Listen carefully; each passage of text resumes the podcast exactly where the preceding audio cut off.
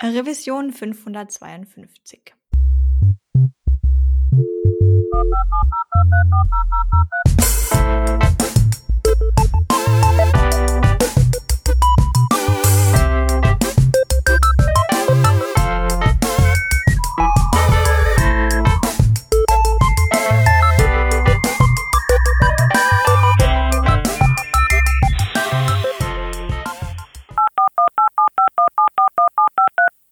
Kennst du das auch?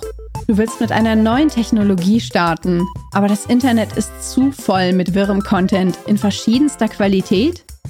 Du suchst kompaktes Wissen, was dich direkt produktiv macht, mit echter Erfahrung von Experten und Expertinnen, die für deine akuten Fragestellungen da sind? Dann solltest du mal im Trainerinnen-Netzwerk von workshops.de vorbeischauen. Hier findest du eine Community aus über 80 TrainerInnen, welche gemeinsam Material erstellen, sich gegenseitig unterstützen und weiterbilden, um möglichst nachhaltige und hochqualitative Weiterbildungsangebote zu schaffen. Es gibt sowohl Intensivschulungen über mehrere Tage als auch Masterclasses, welche dich über einige Monate unterstützen. Bist du auf der Suche nach einer qualitativen Weiterbildung im Bereich Webentwicklung? Oder möchtest du dich selbst als Trainerin einbringen? Dann bist du bei workshops.de genau richtig. Schau einfach mal vorbei für alle Informationen. workshops.de. Wir freuen uns auf dich.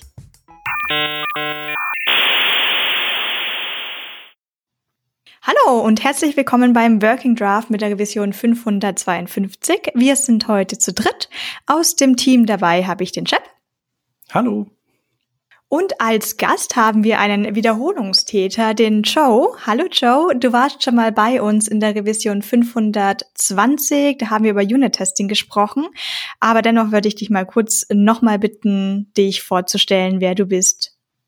Ja, hallo Vanessa, hallo Shep. Schön, dass ich wieder da sein kann. Ich bin Joe Ray Gregory. Ich bin wohnhaft in Lüneburg bei Hamburg und bin Software Engineer seit, ja, ich glaube, über 15 Jahren mit dem Schwerpunkt im Frontend, im Web Frontend. Bin beruflich tätig mittlerweile als Trainer, Mentor und Consultant. Wie gesagt, im Bereich der Frontend Architektur und dementsprechend, ja, freue ich mich heute zu Gast zu sein bei euch und mich über das Thema mit euch austauschen zu können. Ja, da freuen wir uns auch sehr, denn wir sind ja mittlerweile quasi im neuen Jahr 2023. Es kann nur besser werden an sich. Und heute sprechen wir dann über einen Ausblick, was eigentlich uns in der Frontend-Welt alles so voraus was wir vorausschauen können, was du vorausschauen kannst, was uns so auf uns zukommen wird. Und einen Punkt, den wir besprechen wollen, gerade im Thema Frontend, ist natürlich das Thema der Frameworks, denn davon gibt's einige. Und da wollten wir dich nach deiner Prognose fragen, wie es weitergehen könnte in der Zukunft. Ja, das ist gut. Ich pack schon mal das, die, die Kristallkugel habe ich schon auf dem Tisch und äh, guck einmal rein, vorausschauend. Nein, Scherz beiseite. Also, ja, 2023, dieses Jahr, wird sich wahrscheinlich wieder ein neues JavaScript-Framework rauskristallisieren. Es ist ja nicht ohne Grund so, dass jedes Jahr irgendwie gefühlt ein neues JavaScript-Framework rauskommt, was Dinge besser tut. Ich denke, dass wir 2023 einen starken ja ein starkes Wachstum bei Svelte haben werden. Das ist schon 2022 gut gewachsen. Und da denke ich, dass auf jeden Fall da sich ein bisschen was tun wird. Ich denke auch, dass das Wachstum von React dementsprechend nicht so krass weitergehen wird, wie es die letzten Jahre war. So meine persönliche Meinung. Ich habe das Gefühl, dass sehr viele Companies wechseln Richtung Vue, Richtung Svelte. Das kann ich dadurch beurteilen, dass ich sehr viele Menschen schule, bei workshops.de unter anderem und ähm, auch ja dort immer wieder vermehrt Leute zu uns kommen, Kunden zu uns kommen, die sich im Bereich Vue.js schulen lassen, die vorher in Angular oder in anderen Frameworks unterwegs waren. Und aber auch das Interesse nach Svelte, die Nachfrage nach Svelte sich deutlich ja gesteigert hat mittlerweile. Die Leute sind neugierig und finden vor allem auch bei Vue.js mittlerweile den Part sehr spannend, der von Svelte, ich sag mal so, nicht kopiert, sondern äh, ja, inspiriert. adoptiert wurde. Ja, genau, inspiriert wurde, Dankeschön.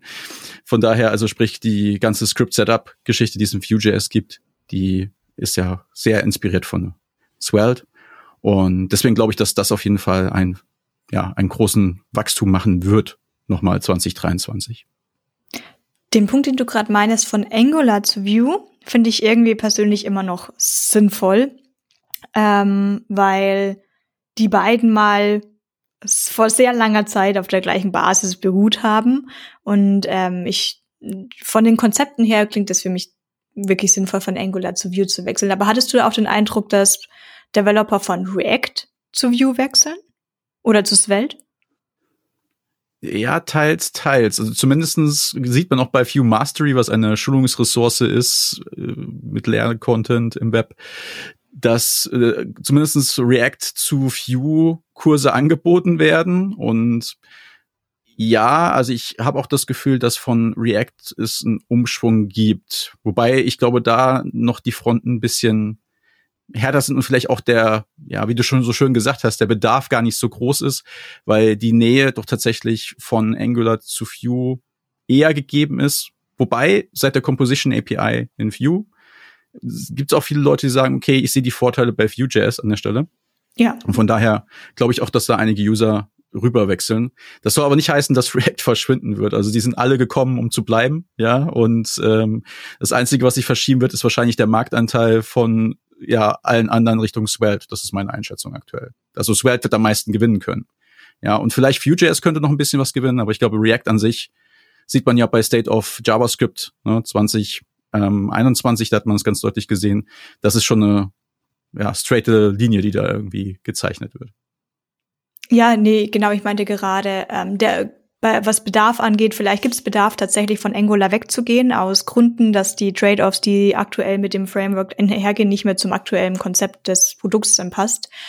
Ähm, wenn ich jetzt aber jemand Außenstehenden wirklich mal Vue oder React erklären müsste, würde ich schon auch manchmal sagen, naja, das ist, das ist halt ein Dialekt, das ist schon ziemlich ähnlich. Ähm, und React sehe ich jetzt selber weiß ich nicht, ob es da wirklich Gründe gibt, davon wegzugehen. Also richtig driftige Gründe, außer zum Beispiel, man hat das ganze Team ist besser in View geschult und möchte das machen. Und wenn jetzt jemand irgendwie eine Firma verlässt und eine andere Firma äh, betritt und diese Firma macht dann Vue.js, dann muss ich natürlich umsetteln. Und ja, aber du meint, aber wie du Richtung meintest, ich glaube auch nicht, dass React weiter wächst, weil es eben einfach bisher schon die Top 1 war und jetzt die anderen ein bisschen nachrücken. Ich erinnere mich aber dran, dass es, glaube ich, irgendwann in 2022 einen Talk darüber gab mit Vorhersagen, ähm, auch über die Web Development. Der war ziemlich Big Picture mäßig, so nach dem Motto, ähm, wir sollten wieder mit No-Code Programmierung ähm, weiterleben. Ähm, und ich, nee, das, das war gar nicht der Talk, aber ich glaube, es gab einen Talk wo React so als der einzige Stern da stand. So, das hat sich durchgesetzt. So, das ist das Apple. Was anderes gibt's nicht mehr. Und View und Welt waren da so, so, so ein bisschen am Absterben. Muss man wahrscheinlich alles mit ein bisschen Grain of Salt, Salt betrachten. Absolut, absolut, ja. Diese, ich sag mal, diese absoluten Aussagen, ich bin ja kein Fan von. Und letzten Endes darf man nicht vergessen, es ist alles JavaScript und wir wissen nicht, wie sich der Markt generell weiterentwickeln wird. Wie gesagt, ich habe ja gesagt, die sind gekommen, um zu bleiben. Ja, das ist definitiv der Fall. Und äh, ich kenne noch so viele Projekte, die auf Angular 1.7, glaube ich, sogar laufen. Ja, das wird sich nicht ähm, also das wird sich ändern, ja, irgendwann definitiv werden die umschwingen. Aber der Trend geht ja auch dahin, dass man äh, auch weniger auf ein Framework setzt, ja, also dass man wieder mehr ja. Vanilla JavaScript auch einsetzt. Das ist ja das, was du gerade auch meintest, so. Also glaube ich, dass man halt weniger Code oder ich sag mal so weniger äh, Framework-Code einsetzt. Das ist ja das, was bei Svelte auch so interessant ist, dass du ja eigentlich nicht wirklich dieses Framework dahinter hast, sondern dass es halt transpiled wird zu was eigenem dann, also zum, also erst dann zu einem Konstrukt wird, was zusammengesetzt wird, so Transpile Time, Compile Time. Und ähm, das macht das halt schon ziemlich interessant. Aber der Trend geht ja auch dahin, dass andere Frameworks es ähnlich machen. Also auch wenn man sich Quick zum Beispiel anguckt, es geht ja immer darum, höher, schneller, weiter. ja, und ähm, am Ende ist es nur ein Werkzeug, was man einsetzt. Und ich glaube, der Schwung von React oder zu einer von einem Component getriebenen Framework zu einem anderen Component getriebenen Framework, der ist äh, machbar, glaube ich, für jeden professionellen Frontend Developer. Ja, was mich interessieren würde, generell, es gibt ja mittlerweile wirklich viele gute kleine Frameworks, die genau für einen Use Case extrem gut sind. Ähm, und dann gibt's die größeren, auch, die man quasi auf alle schmeißen kann und die werden schon alles davon irgendwie erledigen. Und es gibt so Situationen, da könnte ich jetzt Vue.js einsetzen. Aber eigentlich brauche ich auch nur einen Modal. Und dann denke ich mir, dafür brauche ich doch jetzt kein JavaScript laden, um einen Modal zu öffnen. Und da habe ich immer das Problem. Jetzt weiß ich, es gibt da wahrscheinlich fünf kleine Frameworks, die das gut machen könnten. Aber dann, interessanterweise, tendiere ich eher dazu, das sind so richtig Vanilla JavaScript selber zu schreiben, weil bei mir dann selbst die Angst hochkommt, dass ich dann sonst zwei Frameworks maintainen müsste und das ganze Team sich mit beiden Sprachen auskennen müsste. Dann denke ich mir, gut, das klingt jetzt fast wieder wie eine Ausrede, weil es sind nun mal alles Frontend-Developer. Und wenn man Vue.js lernen und schreiben kann, dann kann man wahrscheinlich auch so ein anderes kleines Framework lernen und schreiben. Aber denkst du, da gibt es einen Trend hin, dass man mehrere Frameworks einsetzen könnte, also eben tatsächlich dieses, ich wähle die richtige Technologie für den richtig, für das richtige Problem?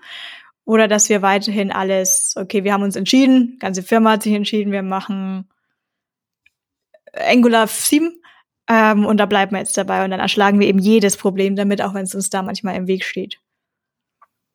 Definitiv ist da ein Trend Richtung, ich sag mal, den Micro-Frontends noch zu erkennen. Ja, mit Micro-Frontends würdest du dieses Problem auf jeden Fall erschlagen können, zumindestens auf Papier. Ja, die Praxis sagt dann noch mal was anderes an der Stelle. Ja, das bedeutet letzten Endes mit einem Micro-Frontend kannst du einzelne Applikationsteile theoretisch und auch praktisch mit unterschiedlichen Te Technologien umsetzen kommt auf an, wie man das Ganze angeht. Es gibt da die Möglichkeit, über Webpack Module Federation ranzugehen, beziehungsweise gibt's, es ist jetzt kein Webpack-Ding, sondern diese Module Federation als Technik kann man auch mit Vite oder mit anderen ähm, Bundlern dementsprechend einsetzen, wo man halt sagt so, okay, ähm, dieser Bereich der Applikation ist jetzt mit Angular, der ist mit React und der ist mit Vue. Das würde auf der einen Seite gehen. Oder man nutzt einen Web Component Layer, ja, isoliert quasi diese einzelnen Frameworks in, in Web Components. Das ist ja auch ein Trend, den man auch bei, also ich bin primär im Vue.js-Bereich auch als Trainer, deswegen spreche ich jetzt vielleicht ein bisschen mehr über Vue. Aber auch das gleiche gilt auch für andere Frameworks. Man kann ja Web-Komponenten erstellen quasi. Und das ist auch was, was ich mittlerweile sehr oft mache. Wenn ich in Umgebungen bin, wie du sie beschrieben hast, ich weiß nicht, da ist jetzt irgendwie jQuery im Einsatz, ja. Ich weiß, wir sind 2023, aber trotzdem ist jQuery, jQuery immer noch da. Ne? Es wird auch so schnell nicht von gewissen Seiten verschwinden. Aber wenn man jetzt eine fremde Webseite hat, meistens ist das irgendwie so, vielleicht hat man eine WordPress-Seite, ist Freelancer und soll da irgendwie einen Shirt-Konfigurator bauen. Ja, man hat keine Ahnung, wie die Umgebung ist. Dann könnte man sehr gut auf jeden Fall mit Vue.js, React oder mit Svelte eine Web-Component compilen lassen, die dann dementsprechend eingesetzt werden kann. Ja, und die ist ja isoliert vom Rest der Webseite. Das wäre auf jeden Fall eine Möglichkeit. Mit dieser Technik kann man dementsprechend auch Micro-Frontends dann bauen. Das wäre die andere Möglichkeit. Oder man setzt auf eine Technologie wie AstroJS, ja, und sagt da, ja, ähm, ich erstelle mir ein ja, Static Website oder ich sag mal so, ich erstelle mir eine Web-Applikation, die mit unterschiedlichen Frameworks laufen kann.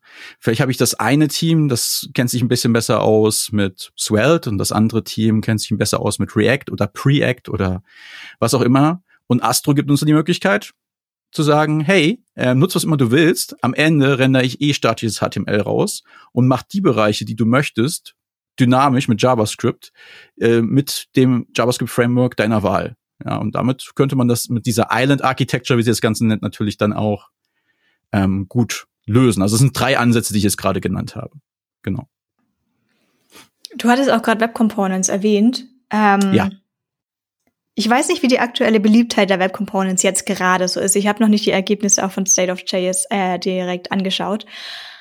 Wie schaut's denn da aus? Weil das letzte Mal, als ich reingehört habe, war das immer so, ja, nicht so gut, Support nicht so gut oder Doku nicht so gut. Auf jeden Fall gab's immer so eher so die nicht so gehypte Grundeinstellung. Also generell ist das so ein Thema, ich sag mal, ich habe mich damit sehr viel beschäftigt im letzten Pro Projekt, in dem ich tätig war. Und ich will eigentlich die positiven Dinge erstmal hervorstellen. Die positiven Dinge sind, dass man mit Web Components auf jeden Fall sehr gut ja, User Interface Components bereitstellen kann, also UI Components, die, ich sag mal, ja, ähm, unabhängig sind dann von dem jeweiligen Framework. Das heißt also, wenn man zum Beispiel Shoelace na, Shoelace ähm, ist, ist ein Component Library, die äh, auf Web Components basierend ist und die kannst du halt einsetzen in React, Vue, whatever. Es spielt einfach keine Rolle. Ne? Das funktioniert einfach dementsprechend. Und da sehe ich die ganz großen Stärken. Ich sehe aber immer noch die ganz großen Schwächen auch darin, dass diese Standardthemen, wie zum Beispiel diese Global Registry von Web Components, und das ist eins der großen Probleme bei Micro-Frontends, ähm, so sehe ich das zumindest in gewissen Konstellationen, dass du halt dann eben nicht independent eine Web Component in einer anderen Web Component nutzen kannst, weil die ja alle global registriert werden. Ja, die These wäre ja eigentlich zu sagen, ich habe einen Button, ne, und der ist in Version 1, der ist in der einen Web Component und ich habe einen Button, der ist in der Version 2, ja, hat vielleicht ein anderes Prop noch dazu oder hat ein Breaking Change oder sonst irgendwas und der ist eine anderen. Und du kannst diese beiden nicht mit dem gleichen Namen registrieren, sondern du müsstest irgendwie sagen, das eine ist der Button V1 und das andere ist der Button V2. Ja, das ist so ein Problem, was ich bei Web Components sehe. Und ich glaube, das Problem ist seit 2018 bekannt oder so. Und ansonsten ist das ganze Formularhandling noch ein bisschen gewöhnungsbedürftig, teilweise. Aber ansonsten, sage ich mal so, glaube ich, ich persönlich setze Web Components mittlerweile sehr, sehr gerne ein. Und zwar, wie gesagt, immer dann, wenn ich so in anderen Environments bin, die ich nicht kenne. Und dementsprechend, ähm, ja, ist das auf jeden Fall eine sinnvolle Ergänzung. Ich kenne allerdings, muss ich ehrlich sagen, nicht so viele Leute, die Native Web Components entwickeln. Die meisten nutzen dann doch Lit. Das als, ja, als, als Framework, ja, wir sind eigentlich bei den Web Components, aber ganz ohne Frameworks geht's dann auch nicht. Und ich persönlich habe mir fast vorgenommen, 2023 die Web Components eine ja, neue Chance zu geben, insofern, dass ich sie noch ein bisschen mehr vielleicht berücksichtige und einsetze. Ja, wir haben ihnen 2022 schon mal wieder eine Chance gegeben. Also ist, wie gesagt, das meiste mache ich dann doch irgendwie in Vanilla nochmal hinterher. Aber wir haben einen so einen Passwortcheck.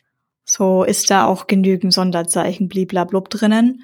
Ähm, mhm. Und das haben wir ja natürlich gerade bei, also auf der Registrierungsseite, gut dann auch später bei der Account-Seite. Aber das sind Seiten, die laufen tatsächlich ganz ohne JavaScript. Ich weiß, es ist ganz verrückt. Aber ich habe mir gedacht, naja, ich brauche einen Usernamen und ich brauche ein Passwort. Ich brauche kein JavaScript. Das, das läuft so statisch, so, so eine Form mit so einer Action. Ähm, aber dann war eben, ja, und jetzt brauchen wir eine Passwortüberprüfung. Da war ich so, oh, das ist aber doof. Und dann haben wir, da hat ein Kollege von mir gemeint, weißt du was, ich mach mal Web Component. Und äh, ohne Lit Elements. Und ich, ich, ich kam schon mit der Syntax eher weniger klar. Also was heißt, ich kam wieder. Es war halt ungewohnt, deswegen sage ich jetzt nicht, dass sie schlecht ist, äh, sondern nur wieder ungewohnt. Aber das läuft seit puh, Monaten glücklich vor sich hin und funktioniert. Ja, das ist auch ein guter Anwendungsfall. Also deswegen, ich, ich glaube auch, ich weiß, aber was du meinst, ist ungewohnt. Es ist so ein bisschen, in React geht man weg von den Class-Based Components. In Vue hat man gesagt, keine Class-Based mhm. Components und dann kommst du mit Lit und ja. beziehungsweise bei Web Components und nutzt wieder Class-Based Syntax. Das ist für mich persönlich mit, also ich ist jetzt nicht so, als wenn ich ein Problem habe, aber es ist halt ungewohnt. Ja? Man geht eigentlich weg davon und da geht man halt dann gefühlt wieder einen Schritt zurück. Stimmt, du hast es besser beschrieben. Es war gar nicht ungewohnt, sondern es war eben, es ist halt eine Klassensyntax, von der man mir doch jetzt gerade ein halbes Jahr eingebläut hat, dass wir das nicht mehr machen. Ja, genau, richtig, genau. Das Gefühl kenne ich nur zu gut, ja. So, dann gibt's ja auch noch ähm, neben so Frameworks ganz viele Helfer-Tools. Ich erinnere mich, jetzt erzählt die Oma wieder vom Krieg, ähm, an noch an Underscore.js ich wollte noch einmal kurz, äh, bevor wir wei uns weiter bewegen, äh, wollte ich noch äh, zwei Dinge fragen. Und zwar ähm, können wir noch einmal kurz über Quick sprechen. Das hast du ganz kurz erwähnt vorhin, also so quasi das viel als Stichwort. Und bevor wir das machen, wollte ich noch fragen, ähm, ich glaube, im JavaScript-Bereich gibt's, äh, arbeitet man jetzt an diesen Shadow Realms. Ich weiß nicht, ob die, oder Realms, ich weiß nicht, ob die nächstes Jahr schon kommen, aber das ist ja im Prinzip sowas wie eine Isolation von JavaScript, also so im Prinzip das, was man mit Shadow DOM hat in JavaScript, aber da weißt du, ich glaube, wahrscheinlich dürfte das nicht das Problem dieser globalen äh, Registry lösen, weil, also zumindest wenn ich so drüber nachdenke, wird das wahrscheinlich nicht funktionieren, weil letztendlich ist ja das, der, der Parser, es gibt ja nur den einen Parser, äh, den mhm. man alles bekannt machen kann. Genau, also sagst du auch, also Shadow Realms, die, äh, die helfen dann quasi nicht wahrscheinlich. Nicht, dass ich wüsste. Da, da, muss ich aber allerdings auch gestehen, dass ich mich da nicht so intensiv genug damit auseinandergesetzt habe bis, mhm. bis dato. Ja.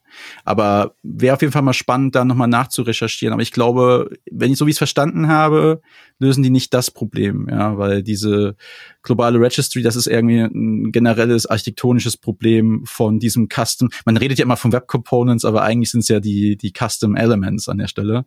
Ja. Und ähm, du hattest ja schon gesagt, mit in Kombination mit dem Shadow DOM, ja. Und ähm, aber Shadow Realms, wie gesagt, da weiß ich gerade zu wenig drüber, um eine qualifizierte Aus Aussage dazu treffen zu können, auf jeden Fall. Ja. Ja, also ich glaube, theoretisch ist es so, dass du quasi, du könntest jetzt in einem Shadow Realm, könntest du eine Version von React laufen lassen und in einem anderen äh, quasi eine andere Version und die würden sich dann eben nicht ins Gehege kommen, weil die quasi mhm. in quasi wie getrennten Containern unterwegs wären. Also das, was eigentlich bisher gefehlt hat, so an Isolation. Ähm, genau, aber wahrscheinlich, also ich kann mir auch nicht vorstellen, dass das funktioniert, weil der Parser müsste dann ja auf einmal an einer bestimmten Stelle im DOM-Baum sagen so, hey, jetzt vergesse ich mal, was vorhin registriert wurde und jetzt warte ich, dass neue Dinge registriert werden und äh, irgendwie kann ich mir das nicht vorstellen. Genau. Aber interessant ist an der Technik ja, dass das ja genau eigentlich das Problem ist, was Model, Module Federation angegangen hat, ja, auf, also auf Bundler-Seite irgendwie, ja. Und wenn wir als, ich sag mal, wir als Web oder die Menschen, die das Web mit vorantreiben, es schaffen, diese äh, ja eine Lösung zu finden, die halt nicht irgendwie abhängig ist von irgendeinem Tooling. Und das ist ja eigentlich das er erklärte Ziel gefühlt seit 20 21, ja, mit Erscheinen von Vied und ES äh, Build und den ganzen Tools, ne, weniger Tooling, wen, ne, zurück zu nativen Lösungen, dann klingt das ja wie eine perfekte Lösung für Micro-Frontends. Ja. Ja. Also das könnte schon gut funktionieren dafür, ja, denke ich auch. Ich weiß aber nicht, wie der Stand ist. Also ähm, genau wie das, wie das so bei der äh, TC39, wie das da gerade, auf welchem Stage das rumhängt. Nee, habe ich leider auch nicht verfolgt. Aber du hattest Quick noch angesprochen. Genau. Gehabt. Ja, Quick, ja, sehr spannend. Aus dem Nichts kam eine Framework, ja, so gefühlt und alle haben gesagt so, hey, den Menschen kennen wir doch. ähm, der Entwickler von Quick. Jetzt muss ich sagen, ähm, ich habe das auch nur gehört durch äh, einen Kollegen von workshops.de, äh, der dann der mir das mal erklärt hat, weil der aus der Angular-Welt kommt und der Entwickler von Quick hat wohl diesen Angular-Background oder hat mit Angular entwickelt ja, irgendwie, so habe ich das zumindest verlauten gehört. Auf jeden Fall, ähm, interessant an Quick ist doch letzten Endes, dass es auch die Probleme angeht, die andere Frameworks ähnlich versuchen anzugehen, aber auf eine spezielle Art und Weise. Ja, also bei Quick ist es ja wirklich so, dass du ja auch da voll auf Performance gehst. Es battelt sich so ein bisschen gefühlt mit Astro.js, habe ich das Gefühl, aber technologisch auf einer anderen Ebene. Also Quick löst das Problem einfach anders. Und ähm, ja, ich weiß nicht, ich kann es noch nicht so wirklich fassen. Ich habe nur gehört, dass es einen riesen Hype gibt. Das Interessante daran ist, mit dem Battle und mit Astro kann man ja auch nicht so wirklich sagen, weil man kann ja Quick in Astro.js benutzen quasi. Das ist ja das Verrückte an Astro. Irgendwo so ein bisschen. Und ich glaube, der Unterschied ist ja, dass Astro dieses, äh, dieses Island-Konzept hat. Genau. Also wo, was quasi, wo man sagt so, hey, bevor wir jetzt quasi die ganze Seite befähigen, äh, dynamisch zu sein, ähm, machen wir die einfach nur statisch und definieren einfach nur quasi Unterbereiche. Also Genau, böse Zungen würden behaupten, das ist ja letztendlich nichts anderes als mit äh, jQuery Widgets wieder reinzusetzen in so eine Seite, ne? nur halt in modern. Aber das, so ist das ja oft, ne? dass man Konzepte irgendwie in neuerer Form wiederfindet. Einfach so quasi jetzt hier in der nächste Anlauf. Ähm, Genau, und ich glaube bei Quick, die, bei denen ist ja das Besondere, dass die äh, beim Hydrieren irgendwie äh, sehr clevere Wege gehen, wie die irgendwie partiell hydrieren und lazy und erst wenn irgendwie was in den Viewport kommt. Und ich glaube, da toben die sich stark aus, dass man das eben nicht alles upfront hat, sondern äh, on demand ja, wobei du das ja auch bei Astro so äh, ähnlich hast. Ne? Da kannst du ja auch sagen, dass erst lazy ähm, dann dementsprechend diese Islands geladen werden, ne? diese JavaScript Islands.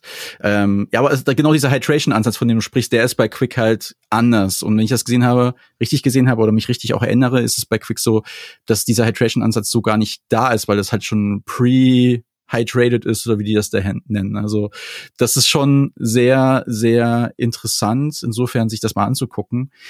Interessant ist auch die Syntax, wenn man sich Quick so anguckt. Das ist so gefühlt ein bisschen React-mäßig dann wiederum. Obwohl es eigentlich eher aus der Angular-Welt kommt. Das fand ich sehr spannend. Also es ist auch wieder dieser Ansatz von JSX, ähm, mit dem, äh, mit dem Einsatz das Ganze zu haben. Und ähm, also ich würde definitiv sagen, Quick hat Potenzial, auch 2023, also dieses Jahr wirklich steil zu gehen. Ja, das hängt so ein bisschen davon ab, wie die ganze Webbranche sich weiterentwickelt, wo der Fokus raufgesetzt wird. Und ich sag mal, Performance-Optimierung ist das, was sehr oft halt auch im E-Commerce-Bereich oder ähm, im, ich sag mal, Verlagsbereich auch benutzt wird und verwendet wird. Also von daher glaube ich, ist Quick genau diese Lücke, die gefehlt hat, die geschlossen wird irgendwie. Man hat so diese Mischung aus SSG, SSR, ja, pre-gerenderter Stuff, der dann dementsprechend auch in diese einzelnen Buttons Mich hat das persönlich ein bisschen an das Chunking von Webpack auch erinnert, was da passiert, so gefühlt, als ich das gesehen hatte. Das war nur das, woran ich mich so erinnere letzten Endes. Aber ich habe mit Quick persönlich jetzt noch keine App gebaut oder so, um jetzt qualifiziert sagen zu können, ja, das löst voll das Problem und das ist wirklich viel, viel schneller. Und die Frage ist mal, um ehrlich zu sein, wie viel schneller muss es denn noch sein?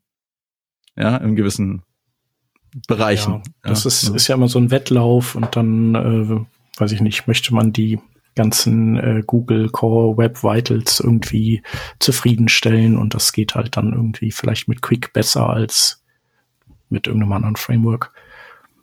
Genau, richtig. Also ist auf jeden Fall ein guter Tipp, einfach zu sagen, sich Quick nochmal genauer anzugucken, auch nochmal ähm, hinter die Kulissen auszugucken, inwiefern im Detail es jetzt unterscheidet. Ja, also wie auch gesagt von der Syntax her, man kommt da schnell rein. Also ich hatte hatte das gesehen, habe gedacht so, ja, das traue ich mir zu ja, mhm. damit zu arbeiten auf jeden Fall.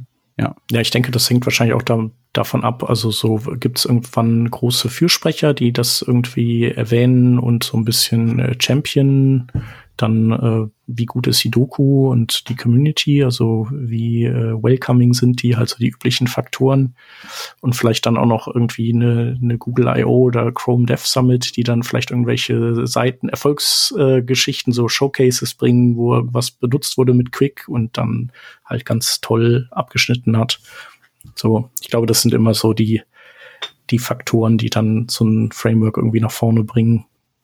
Und eine gute Dokumentation. Ja, genau. Also ich persönlich muss sagen, ich gehe immer nach gefühlt Dokumentation, wo kann ich jetzt auch nicht sagen, ich bin, glaube ich, schon ja aus der Welt, wo ich noch Source Code lesen musste, was keine Dokumentation gab, so gefühlt am mhm. Anfang. Aber Und mittlerweile sind zu alt für den Scheiß, ne? Ja, genau, richtig. Aber jetzt mittlerweile ist es so, dass ich es halt schätzen gelernt, so, gehabt, äh, schätzen gelernt habe, dass eine gute Dokumentation einfach mich schneller auch in eine neue Technik einarbeiten lässt. Und das ist für mich sehr, sehr wichtig. Ja. Ja, ja. macht auch absolut Sinn. Genau. Und jetzt, Vanessa, äh, kannst ja, du weitermachen. Ich habe aber jetzt was ganz anderes, als äh, Joe du gerade meintest mit, ähm, da war noch eine Lücke und die hat quick geschlossen. Im Moment sehe ich eine ganz große andere Lücke, wo ich aber auch nicht weiß, ob jetzt Frameworks per se dabei helfen können. Und zwar bin ich in der letzten Zeit immer wieder konfrontiert worden mit das, was wir eigentlich wissen wollen, ist, wie wir, wir haben uns jetzt für dieses Framework entschieden und ja, ja, wir wissen, wie die Syntax davon funktioniert und wie die Konzepte generell funktionieren sollen. Aber jetzt ist mittlerweile die Webseite halt schon mal ganz schön groß, die Codebase ziemlich gewachsen und sogar mit den Best Practices und alle Video-Tutorials dieser Welt angeschaut. ähm, fühlt sich die Architektur teilweise noch nicht so gut an? Oder wie gehen wir das dann an, wenn wir jetzt von View 2 auf View 3 migrieren? Welche Schritte machen wir genau hintereinander? Und da kommen ja ganz andere Themen noch damit rein, die gar nichts jetzt speziell mit den Frameworks zu tun haben, sondern auch, äh, wie schreibe ich jetzt zum Beispiel auch mal Interfaces für meine Komponenten. Mit Interfaces meine ich, ähm, ich habe jetzt ein nennen wir das Ganze einfach mal Modul geschrieben und das verwende ich jetzt zum Beispiel in einer View 3 App, aber ich möchte es auch in einer View 2 App verwenden oder von mir aus React, darum geht's jetzt gar nicht. Ähm, also brauche ich hier irgendwie das eine benutzt Redux, das andere benutzt Pinia State Management und jetzt muss ich ja vielleicht nur irgendwie ein Interface dafür schreiben, dass ich jetzt mit beiden State Managements klarkomme. Und mhm. da in dieser Richtung sehe ich gerade nicht viel passieren, obwohl es da so viel Bedarf für Antworten gibt. Aber ich sehe halt, hier ist dieses Framework für dieses Problem und hier ist dieses Framework, weil es performanter und hier ist dieses Framework, weil XY. Aber ich sehe nicht das große Aufleben von, okay, wir haben jetzt diese Codebase und das ist kompliziert und wie gehen wir mit der Folderstruktur um und Mig Migrationen mm. und etc. Mm. Also klar, ja, ich will jetzt mit, ich habe jetzt View als Beispiel genommen und mir ist bewusst, dass es View 2 zu View 3 Migrationstutorials gibt. Viel Beispiele gibt, wirklich gute Beispiele gibt. Ähm, aber dennoch gibt es da so einen Bedarf an Antworten, den ich nicht gedeckt sehe aktuell in der Frontend-Entwicklung. Ja, das ist das alte Thema der Architektur, ja. Und das sind auch die Fragen, die in Workshops natürlich immer wieder kommen. Wir haben natürlich nur, oder ich habe nur Businesskunden in den Workshops und diese Fragen kommen relativ schnell. Ja, es ist ja alles schön und gut, schön, dass, ne, dass jetzt die Basistechnik mir geschult wurde äh, oder ich jetzt weiß, wie Vue 3 äh, benutzt werden kann, welche Unterschiede es zu Vue 2 gibt. Aber die eigentliche Architektur Probleme, die sind natürlich nicht gelöst. Und da hilft natürlich immer ich sag mal, vor all dem Inspiration, die man sich ranziehen kann. Und ich persönlich muss immer noch sagen, eins meiner Standardwerke, egal ob das jetzt Vue oder React ist, ist von Dan Abramov, der hatte 2015, glaube ich, äh, damals einen Blogartikel geschrieben über diese Geschichte mit den Presentational Components und den Container Components oder diese damals Smart und Dump Components werden die auch genannt, ja. So ein Pattern halt einfach, ne, so eine Basisarchitektur, ja, und das ist ein Blogbeitrag von 2015, den ich persönlich immer noch mal ranziehe, ja. Und ähm, dementsprechend gibt es wenige Leute, die darüber bloggen. Markus Oberlehner ist einer, der gerne genau diese Themen sich schnappt und dann dementsprechend verpackt. Aber die Frage ist ja, kann man das vielleicht auch noch mal auf andere Ebene, wie du schon gesagt hast, ähm, als Lücke schließen? Also oder wie könnte man diese Lücke schließen in, in Form von Packages oder Code? Ja, dass man sagt, okay, äh, diese einzelnen Frameworks teilen sich gewisse Ressourcen auch oder gewisse Pattern und Mustern, ja. Und ähm, ich finde, da ist, ist, ist die Next-Developer, ja, ich weiß, wir sind wieder im View-Universum, ja, okay, aber die sind ein gutes Beispiel vorangegangen. Die haben gesagt so, okay, wir machen einen Rewrite, äh, Re Rewrite der gesamten Next-Architektur und äh, die ganze Unterbau, den ganzen Unterbau, den wir dafür benötigen, den stellen wir quasi dann als einzelne Pakete zur Verfügung. Ja, in kleine einzelne Pakete. Und teilen das dementsprechend dann mit der Welt.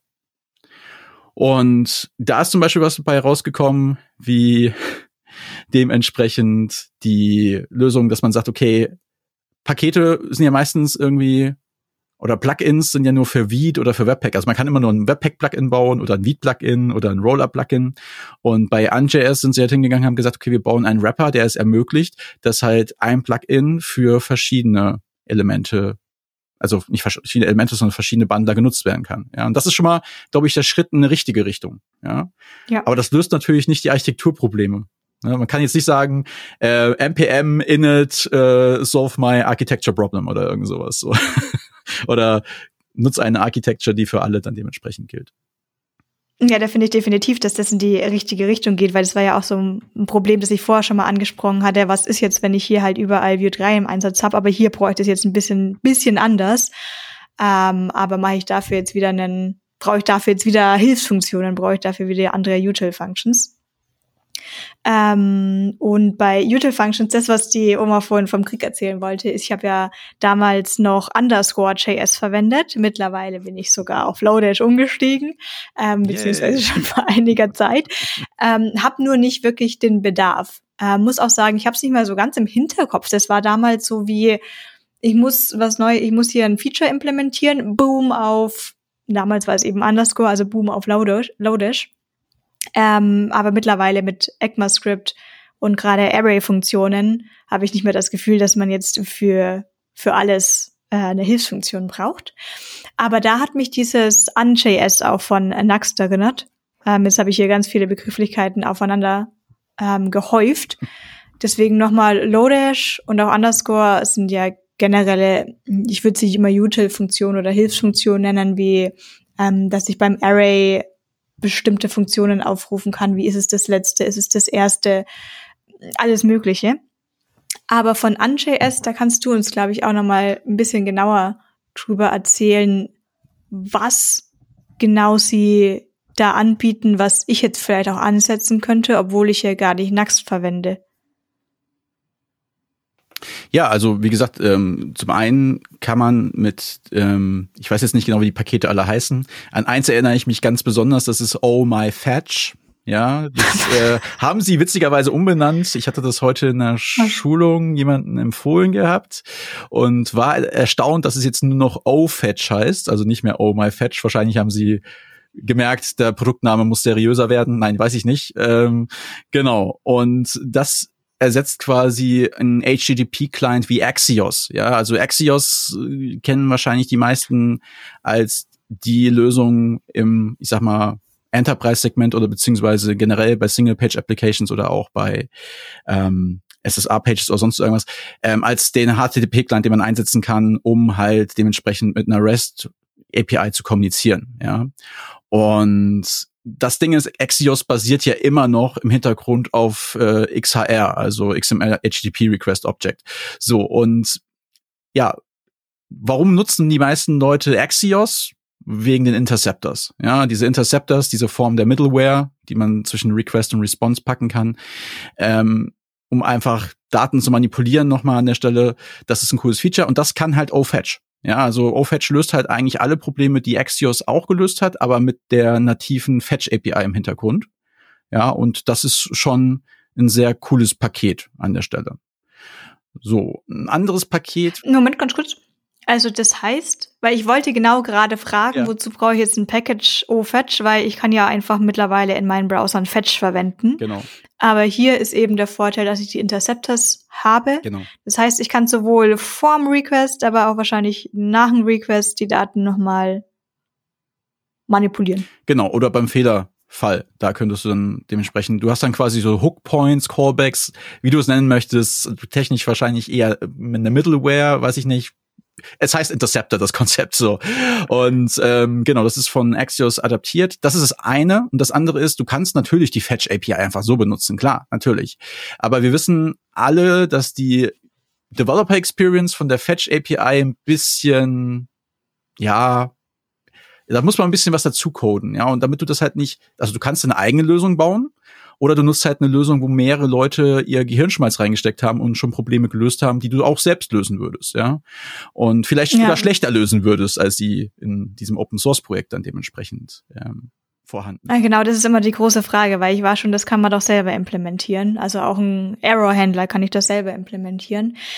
Aber du hast dementsprechend recht. Meistens passiert immer was, was man vorher nicht eingeplant hatte. Und im schlimmsten Fall vergisst es man selber und dieses, dieses Tool würde dran denken. Auf der anderen Seite immer die Sorge, ist es dann noch maintained? Ist es Open Source? Wie lange ist es Open Source? Etc. Genau, und in dem Fall ist es ja so, dass AnJS von dem, ich sag mal, Geldpot von Nuxt profitiert, ja. ja. Also Nuxt ist, äh, man sagt ja immer so, Software sollte backed by Giants sein, also irgendwelche größeren Companies, die das Ganze unterstützen. Und Nuxt selbst ist ja eine Company, ja. Das darf man ja auch nicht vergessen. Und dementsprechend ist dieses Open Source Produkt ganz gut unterstützt an der Stelle. Ja. Und ich sag mal, die Komplexität dieser einzelnen An.js Packages ist jetzt auch nicht so groß, dass man da Sorge haben müsste, dass auf einmal das ganze System zusammenbricht. Also trotzdem könnte man mit einer guten Softwarearchitektur im Hintergrund das Ganze nochmal austauschen. Und davon gibt's halt verschiedene Pakete an der Stelle. Also äh, gibt viele Pakete für Node.js-Bereich, die dadurch entstanden sind, dass Nuxt halt viel mit Server-Side-Rendering macht, ja, an der Stelle und da auch sehr viele Probleme angegangen ist. Und ähm, ich glaube, es sind insgesamt über 50 kleine Pakete. Und wen das nochmal interessieren sollte, da könnt ihr bestimmt nochmal einen Link zur Verfügung stellen, auf der Vue.js Conference äh, in Berlin dieses Jahr, die ich mitorganisiert hatte, war Alexander Lichter und der ist auch mit Core Member bei Nuxt und der hat quasi, ne, glaube ich, 20 oder 25 Minuten genau an JS vorgestellt, die einzelnen Pakete vorgestellt und ge gezeigt, was man damit machen kann. Und ich glaube, es ist nur so eine kleine Lücke, die gefüllt wird, weil die größere Lücke hast du so angesprochen, das ist halt die Architektur dahinter. Und da kann man eigentlich nur sagen, vielleicht helfen irgendwann welche, irgendwelche Scaffolding-Tools oder so. Vielleicht ist das der nächste Trend. Ja, zu sagen, man sagt irgendwie, es gibt ein UnJS Architecture, Scaffolding, das ja Best Practices vereint für alle Systeme. Aber auf der anderen Seite neigen wir Entwickler und Entwicklerinnen ja auch immer dazu, irgendwie ein eigenes Geschmäckler ranzubringen an die Dinge. Und dann heißt der Ordner halt nicht Views, sondern Pages, aber macht eigentlich das Gleiche. Ja, damit fängt es nämlich schon an. und es muss alles konfigurierbar sein und anpassbar sein. Könnte vielleicht schwer werden, aber wer weiß, vielleicht ist das ja genau das Ding, was 2023 noch dazu kommt. Auf der anderen Seite könnte vielleicht AnJS dann genau dabei helfen, diese kleinen Problemchen schon mal zu lösen, damit wir nicht alle unseren eigenen Error-Händler alle mal genau durchdefinieren müssen und uns auf die großen Probleme fokussieren können. Denn auf jeden Fall müssen wir alle das Rad ein bisschen anders erfinden. Das ist schon auf jeden Fall sehr wahr. Ja. Gab's, ich wollte jetzt nur kurz noch mal fragen, ob es noch bei AnJS was anderes gab, was du Jetzt nichts, wo ich spontan so sage aus dem Stegreif, so, das ist was, also dieses All My Fetch ist mir hängen geblieben, dieses, äh, wie gesagt, dass ich halt Bundles äh, oder Plugins für Vite, äh, Webpack und Rollup, also für andere Bundler bereitstellen kann, also ein Plugin für alle. Das ist mir auf jeden Fall hängen geblieben, weil ich das, das sind wirklich zwei Dinge, die ich auch benutzt habe schon. So, weil ich gesagt, das ist wirklich mega cool. Und da gibt's noch andere, aber ich müsste jetzt auf die Liste drauf gucken, um zu sagen, ah, das war genau das, weil ich einfach nicht mehr weiß, wie es heißt. Das ist gerade mein Hauptproblem. Ja. Ähm, beziehungsweise welches Problem es hundertprozentig getackelt hat, weil ich es halt einfach nicht im Einsatz hatte an der Stelle. Aber es lohnt sich auf jeden Fall raufzugucken. Es waren halt sehr viele Probleme, die auch im Node.js-Bereich waren, ja, die da dementsprechend dann gelöst wurden. Und deswegen die Empfehlung, einfach mal reinzugucken um noch ein bisschen im Vue.js-Bereich zu bleiben, obwohl es ja auch gar nichts per se mit Vue.js so direkt zu tun hat, ähm, würde ich gerne noch mal auf das Thema von Histoire versus Storybook kommen. Da hatten wir auch vor kurzem auch ebenfalls eine Revision drüber, die 539, wer da noch mal reinhören möchte. Aber die Kurzzusammenfassung ähm, ist halt eben auch eine Darstellung einer Komponentenbibliothek und mit Storybook und Vue.js gab es so ein, die kleine Problematik, dass man manchmal das Gefühl hatte, man schwimmt so ein bisschen gegen den Strom, weil man möchte in dieses React-Tool was Vue-mäßiges reinbringen. Und Histoire ist halt eben eher aus der Vue-Sicht geschrieben worden, was nicht heißt, dass man nur Vue.js-Komponenten damit machen kann, sondern genauso gut gleich Svelte kam quasi auch gleich mitgeliefert. Wie ist deine Einschätzung zu Brauchen wir das überhaupt noch? Ist Storybook da unschlagbar? Oder kann Histoire da ein bisschen Marktanteil bekommen? Also, ich kenne diese Hassliebe zu Storybook auf jeden Fall. Ja, manchmal ist es mehr Hass als Liebe. Ja, auch das habe ich öfter gehört, gerade aus äh, dem View oder dem Nicht-React-Lager. Sagen wir mal aus dem Nicht-React-Lager. Ja, mhm. weil Storybook ist ein gutes Tool, es funktioniert perfekt mit React, weil es in React auch geschrieben ist, dafür auch ja so, so einen Hauptfokus hat. Ich finde aber persönlich aus meiner eigenen Erfahrung heraus Storybook gar nicht so dramatisch und schlimm. Das einzige, was ich immer problematisch finde, ist dieses Doppeltooling. Ja, du hast halt dieses, das eine wird dann mit Webpack, Webpack gebundelt, das andere vielleicht schon mit Vite. Ne? Also du, das ist schon mal eine Sache, die ich nicht so mag, weil es einfach auch einen riesen Ballast in die Applikation bringt irgendwie. Aber im Großen und Ganzen finde ich, äh, Histoire finde ich halt mega cool vom Ansatz, von der Idee her. Ich finde es gut, dass es ein Konkurrenzprodukt gibt, weil das hat mir gefehlt die ganze Zeit. Irgendwas, wo ich sage so, hey, ähm, das kann es wirklich damit aufnehmen, beziehungsweise das ist eine wirkliche echte Alternative zu Storybook, ja, an der Stelle. Und deswegen hoffe ich, dass da mehr Marktanteil kommt. Ich verfolge das weiterhin und bin sehr gespannt, ob ich darauf wechseln werde, halt auch in Kundenprojekten oder auch diese Empfehlung dann final aussprechen werde und nicht nur in meinen eigenen Hobbyprojekten das erstmal ausprobiere. Und da sehe ich ganz große Chancen, dass das auf jeden Fall ein guter Player werden kann. Auf der anderen Seite ist es so, dass ich Storybook halt immer noch für ja, ich sag mal so, man kann das unterschiedlich einsetzen. Oftmals wird es halt für Component Libraries benutzt, aber ich habe es zum Beispiel auch in Kundenprojekten dafür benutzt, dass wir gesagt haben, wir bauen das ganze User Interface, also auch wenn du ein äh, Bootstrap oder ein äh, Material Design Based Component Library einsetzt, ja, und schon fertige Komponenten da sind, habe ich trotzdem gesagt, okay, lasst mal die ganze UI auch in Storybook aufbauen und zwar ähm, eher so mit dem Atomic-Ansatz, ne, dass du halt sagst, okay, das sind deine äh, Base-Buttons, weil die müssen ja auch trotzdem konfiguriert werden. Ja? Und die rappt man dann halt nochmal in Wrapper-Components und baut dementsprechend dann Moleküle und dann wieder äh, Organismen, wenn man im Atomic-Design-Ansatz bleibt. Das funktioniert sehr gut. Ähm, weil auch diese Kapselung dann da ist und man halt dementsprechend sich mehr Gedanken auch darum macht, um, um das User-Interface, als wenn das einfach mal so reingekloppt wird. Ja, von Fullstack. Also es ist kein Bash gegen Fullstack-Developer. Ich sehe, ich, also ich glaube, jeder ist im Herzen, wenn er ein bisschen mehr Erfahrung hat, irgendwann ein Fullstack-Developer, zumindestens wenn er in unterschiedlichen Projekten tätig war.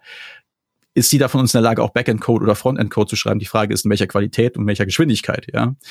Aber ähm, da passiert es halt doch schon oft, dass Leute mit einem Backend-Hintergrund, die Fullstack dann im Front unterwegs sind, schnell auch dazu neigen, einfach das reinzuwerfen ohne zu fragen, ist das semantisch korrekt? Ja, passt das eigentlich überhaupt zusammen? Ähm, es sieht ungefähr so aus, wie es soll, und es macht, was es macht, was es soll. Das ist manchmal das Kriterium.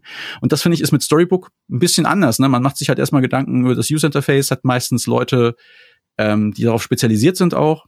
Und von daher die ganzen Plugins, die es da gibt und die ganzen Erfahrungswerte, diesen zeitlichen Vorsprung, den Storybook hat, den hat Histoire noch nicht. Ja, das ist so ein bisschen wie bei Svelte und Re React oder Svelte und Vue. Da fehlen halt einfach ein paar Jahre dazwischen. Und die Frage ist, wie schnell entwickelt sich Histoire weiter? Und ich glaube, da ist Potenzial auf jeden Fall da. Die Leute sind neugierig und es funktioniert sehr gut mit Svelte und mit Vue. Beides ist sehr angesagt. Also ich glaube, da ist eine große Zukunft auf jeden Fall. Ich denke vielleicht auch gerade, weil es noch so am Start ist, kann man vielleicht tatsächlich so als End-User von dem Developer-Tool vielleicht auch so ein bisschen noch mit reinwirken ähm, und ein bisschen Feedback da geben, in welche Richtung es sich am besten weiterentwickeln sollte. Es besteht natürlich die Gefahr, dass das auch, was ich Negatives über Storybook höre, das kommt ja von irgendwoher. Das kommt halt von daher, dass sie versuchen, sehr viele Probleme auch dann irgendwie zu lösen und das ist ein Framework, das hat wahnsinnig viele Nutzer und Nutzerinnen. Das heißt, es kann es nicht für jeden perfekt machen.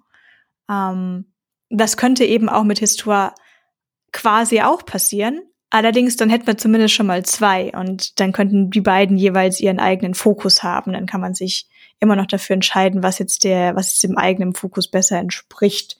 Ich würde es auf jeden Fall im Hinterkopf behalten.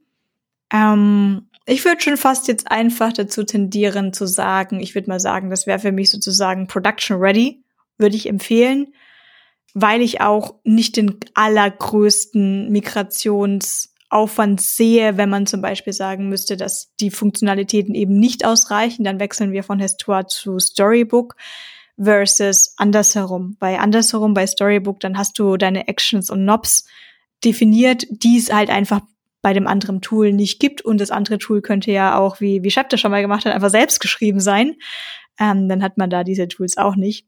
Was ich aber auch euch beide da mal fragen würde, ähm, Joe, weil du meintest, äh, macht die Applikation größer und hier das wird so und das wird vielleicht anders gebundelt. Würdet ihr dazu tendieren, kann man auch ganz toll für Tests fragen, würdet ihr dazu tendieren, das im gleichen, in der gleichen, im gleichen Repository zu machen? Oder abzukapseln und in ein zweites Repository, zu legen, dann irgendwie mit Symlinks, NPM, Private Packages, sonst was irgendwie zu verknüpfen. Tja, das hängt wie immer davon ab, letzten Endes, könnte man jetzt als ersten Satz sagen. Aber ich sag mal so, in der Praxis, aus meiner Erfahrung heraus, würde ich immer das Storybook halt als lebende Dokumentation innerhalb des Projektes auch mitsehen und dort auch angesiedelt sehen. Man kann natürlich auch, das hängt davon ab. Jetzt baust du eine Component Library, also machst du das eine oder machst du das andere. Wenn du eine Component Library machst, dann hast du halt das Storybook eine Component Library und dann kommt ein Feature von Storybook, was wiederum sehr cool ist und das ist dieses Storybook in Storybook, ja, also dass du quasi mehrere Storybooks quasi einsammelst, ja, und ähm, dementsprechend daraus eine große Dokumentation machst. Ja, und das hatte ich einmal in einem Projekt eingesetzt und das war extrem gut, ja. Ich weiß jetzt nicht mehr, ob das jetzt Storybook in Storybook genau heißt. Das hat, glaube ich, einen anderen Begriff nochmal an der Stelle. Weiß jetzt nicht genau, wie der heißt, aber auf jeden Fall kann man halt, wie gesagt, mehrere Storybooks damit einsammeln und dann halt dementsprechend daraus eine große Dokumentation machen. Und gerade wenn man mehrere Teams hat, die in unterschiedlichen Bereichen der Applikation arbeiten oder ein Microfrontend äh, arbeiten, ist das natürlich eine ziemlich coole Möglichkeit, dementsprechend ähm, dafür dann Storybook zu verwenden an der Stelle. Ja. Deswegen, das wäre halt ein Vorteil, wenn man es mit drin hat, dann im Repository oder verteilt auf mehrere Repositories dann an der Stelle. Genau. Ich hatte es auch schon in einem anderen Projekt gehabt, das war noch so 2017, 18. Da habe ich so ein da habe ich es ähnlich so gemacht, wie du gerade gesagt hast, Vanessa. Ich hatte halt verschiedene ja, äh, Simlinks aufgebaut und hatte verschiedene Docker-Container und habe dann die Stories da rausgecrawlt und dann hatte ich einen Container gehabt, der dann das Storybook zusammengebaut hat. War im Nachhinein nicht so die eleganteste Lösung. Es war gedanklich, fand ich das cool. In der Praxis war das dann doch ein ziemliches Gefummel. Wie Microfrontends. Genau, richtig, wie Microfrontends. In der Theorie mega gut. Aber jetzt bin ich gespannt, was, was der, was der, was der Shep dazu. Ähm, ja, ich schließe mich dem auch an. Also ich würde höchstens sagen, also ich würde es immer da leben lassen, wo auch die Komponenten äh, leben. Also das nicht irgendwie separieren voneinander und ähm, genau, also macht für mich keinen Sinn. Und hosten? Das kann man ja dann anders einstellen, ja? Mit dem, dass man es irgendwie bildet und auf irgendeinen, ob das äh, im Tool, Tool der, der, das Lieblingstool der Wahl der Entwickler und Entwicklerinnen, dass man das da hostet und ja. Ja, das, da gibt es ja unterschiedliche Möglichkeiten. Ja, ob du, äh, am Ende ist es so, dass du es in deine Pipeline wahrscheinlich verarbeitest mit und dann dementsprechend auf einen günstigen Engines raufballerst, so. Ja, nee, ich hatte gerade überlegt, ob es da nicht eigentlich ein Problem gibt, wenn es in der gleichen Codebase ist versus im getrennten Repository, aber eigentlich sehe ich da gar kein Problem, weil man braucht einen gesonderten Befehl. Und wenn man das äh, Glück hat, jetzt auf Vue und Histoire schon gesetzt zu haben, kann man auch beides einfach mit Vite weiter bearbeiten. Das bringt mich auch zum nächsten Punkt. Was ist 2022 auch ganz groß passiert? Da war TurboPack. Turbo, Turbo, Turbo Pack. Und ähm, das war ja so viel schneller als Viet hieß es. So, und daher wieder dein, die Blick in deine Kugel. Bleibt da, geht da jemand? Was ist mit Webpack? Gibt's Rollup eigentlich noch? Die anderen Parcel habe ich vergessen. Ähm, aber fokussieren wir uns mal auf TurboPack versus Webpack versus Viet. Ja. Gewinnt da jemand? Weiß ich nicht, ob da jemand gewinnt. Ich glaube, da haben schon einige gewonnen. Also Vita hat definitiv die letzten Jahre gewonnen an Popularität, das ist außer Frage. Turbopack, weiß ich nicht, kam jetzt daher, fährt natürlich diesen, hey, ich baue alles, ich baue das Tooling mit Rust lang, ja, diesen Zug fahren die halt, den halt auch dementsprechend Rome fährt, ja, Rome, äh, so mal eine andere Baustelle, aber das ist ja der neue Trend ist, hey, ich baue halt mein Tooling nicht mehr mit JavaScript. Das war mal cool gewesen am Anfang, weil viele das verstanden haben, ja.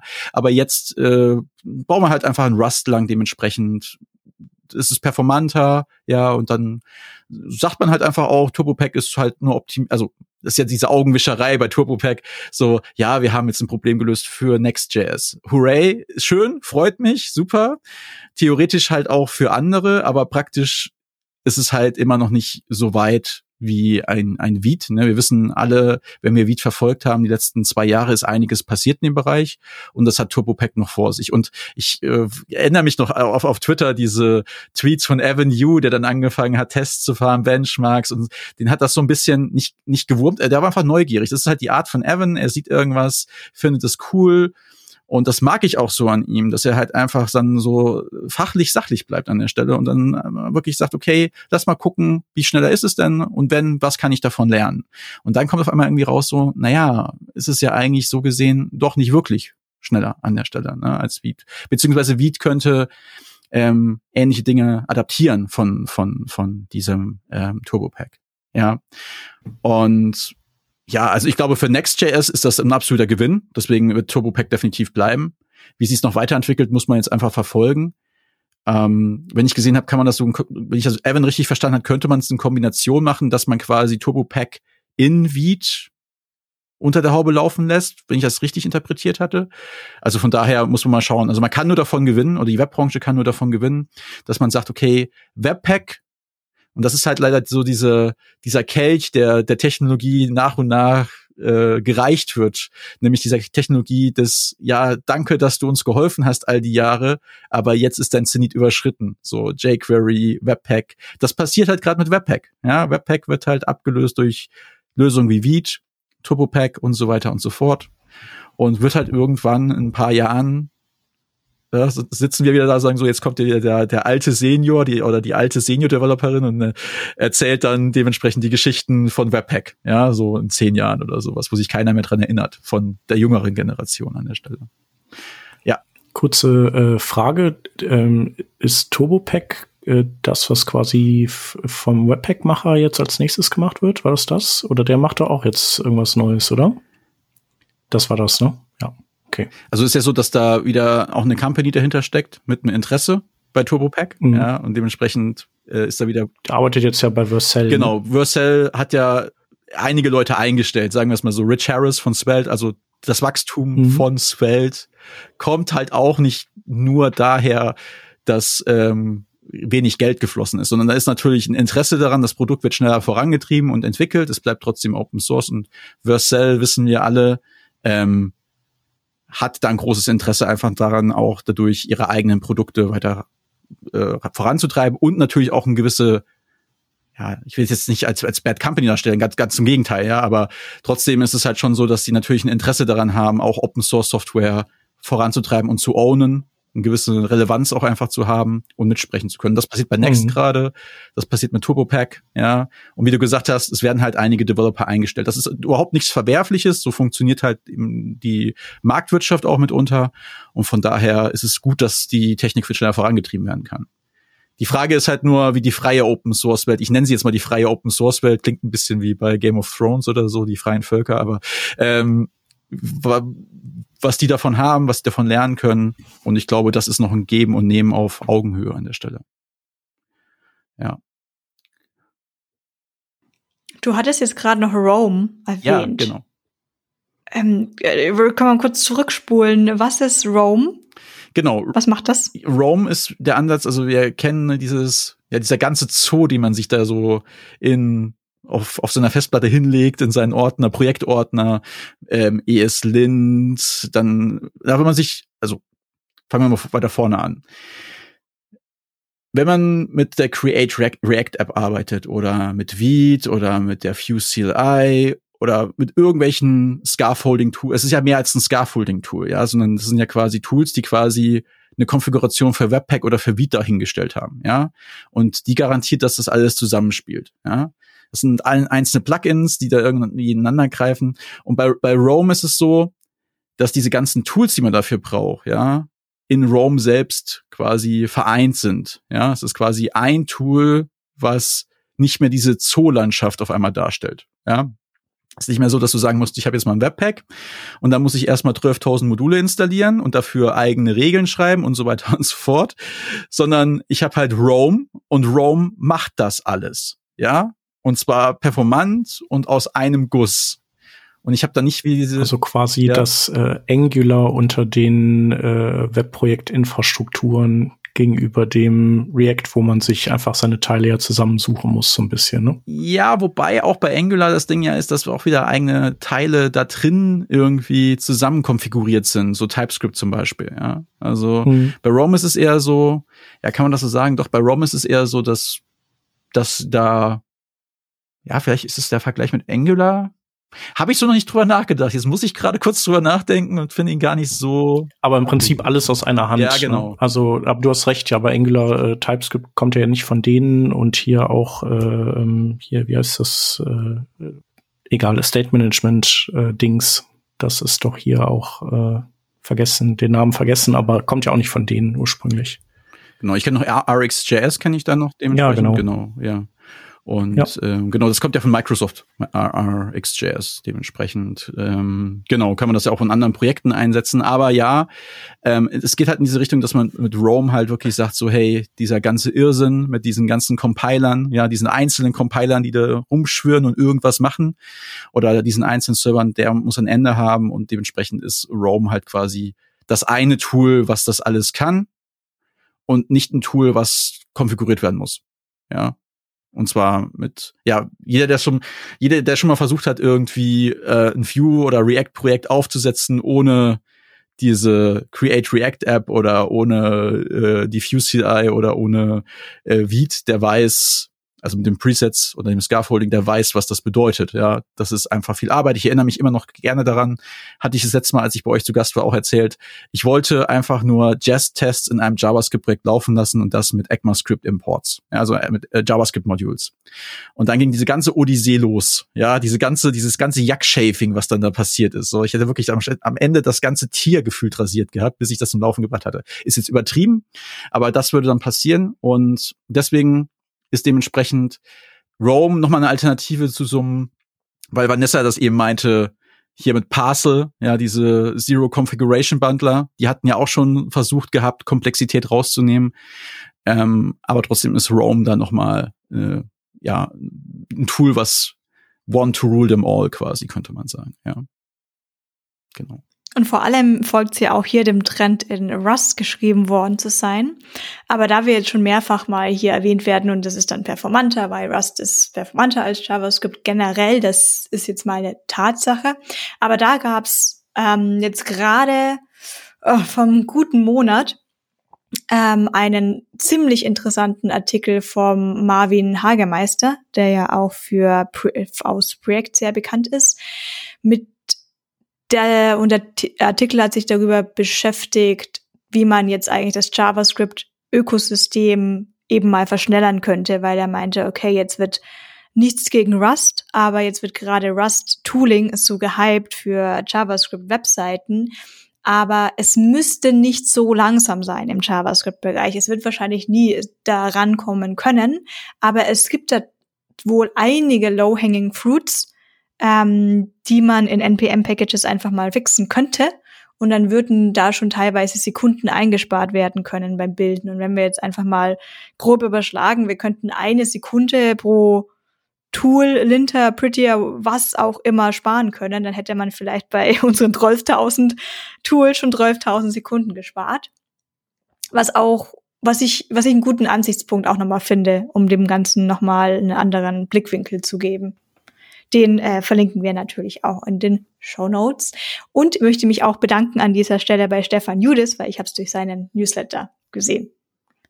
So, ähm, oh, das ist interessant, wenn ich was, mal einhaken darf ja. an der Stelle, weil ja? ähm, ich meine, man muss ja mal gucken, woher kommt das eigentlich, dass man auf einmal das mit Rust baut, ja, so und ich, ich weiß nicht, ich stelle jetzt mal die These auf, das hat ein bisschen was mit dem Erfinder von Node.js zu tun, der angefangen hat, Dino zu bauen, äh, Deno, als Alternative für Node mit seinem Wissen, alles, was er falsch also aus seinem Ansicht nicht falsch gemacht hat, sondern was er einfach besser machen würde und hat dann angefangen, das Ding halt mit Rust zu bauen, so. Und ich weiß nicht, ob das daher rührt, aber auch da die Erkenntnis, naja, was bringt uns jetzt dieser Switch auf eine komplett andere Technologie, wenn die ganzen Packages nicht mehr nutzen könnten? Und ich meine, das ist ein riesen Ökosystem. Was schmeißt man das in die Mülltonne? Ja, bestimmt nicht. Und das ist gerade auch die Challenge, glaube ich, wo sie sagen, vielleicht zielt das auch so ein bisschen, also ich werde auf jeden Fall äh, den Artikel mir durchlesen, die du gerade auch da empfohlen hast, Vanessa, weil das mich einfach auch interessiert dann. Ähm, da geht's ja auch um diesen Ansatz bei Dino und bei Bun, ne, das ist auch jetzt nochmal so eine andere Alternative dann dementsprechend zu Node, ähm, wie man diese Node-Packages laufen lassen kann. Ja, und äh, bei Bun, wenn ich das richtig verstanden habe, ist das ja auf jeden Fall möglich, diese Node-Packages dann dementsprechend weiter zu nutzen. Und bei Dino glaube ich auch mittlerweile. So, und ähm, da bin ich mal gespannt, wie sich das weiterentwickelt. Dieses, ja, wir schmeißen nicht das ganze Ökosystem weg und vielleicht dadurch, dass wir ein paar Pakete optimieren, ja, wird es halt dann dementsprechend auch schneller. Also, ja. Es ist halt Zeit. Wir wollen ja nicht irgendwann enden wie im Java-Bereich. Ne? Kein Bash gegen die Java-Welt, aber wir wissen alle, Java braucht manchmal ein bisschen, bis es fertig ist, dann mit dem fertigen In Inkrement. Ja. Und das möchte man eigentlich vermeiden. Das wollte ich noch hinzugefügt haben. Um jetzt das Bundling-Thema und Tooling-Thema abzuschließen, wir meinten ähm, Turbopark und Viet beides sehr interessant, aber wer jetzt gerade alles auf Viet migriert hat, der muss jetzt vielleicht nicht unbedingt alles auf Turbopark migrieren, sondern man kann es weiter beobachten. Aber bei Webpack vielleicht tatsächlich die Zeit kommen, dass man sich bedankt und äh, nicht, also wirklich, ich meine, es war ja großartig für, ich meine, es hat großartige Probleme gelöst. Das, das soll, soll jetzt gar nicht sarkastisch klingen, aber ähm, heutzutage würde man wahrscheinlich tatsächlich kein neues Projekt mehr damit anfangen. Da fällt mir ein anderes Thema ein, und zwar aus der CSS-Welt. Und zwar hatte ich tatsächlich leider Vorurteile gegen Bootstrap jetzt eine ganze Zeit lang, nachdem ich Bootstrap nur so aus den Anfangszeiten kannte. Und es war die Zeit von, oh, guck mal, yet another Bootstrap-Webseite, schaut wieder so aus, hat wieder diese gleichen blauen Button mit dem gleichen blauen Padding, mit dem gleichen blauen Borderradius. Ähm, und da bin ich dann auf jeden Fall vor Jahren eben schon weggegangen, weil meine Projekte dafür nicht ausgelegt waren. Also ich brauchte deutlich mehr Custom Design und bin so an Grenzen gestoßen, dass ich aber auch das Gefühl hatte, aber ich kann's, ich kann Bootstrap nicht mal so under the hood verwenden, sondern irgendwie steht mir hier immer dann alles im Weg. Habe jetzt aber in den letzten Monaten immer und immer wieder eigentlich nur eher Positives gehört und so nach dem Motto, aber das, was Tailwind kann, also gerade diese Utility-Klassen, bietet Bootstrap mittlerweile auch an. Und ähm, das Bootstrap scheint einfach nicht gehen zu wollen. Und äh, Joe, da wieder deine Frage an deine Kugel.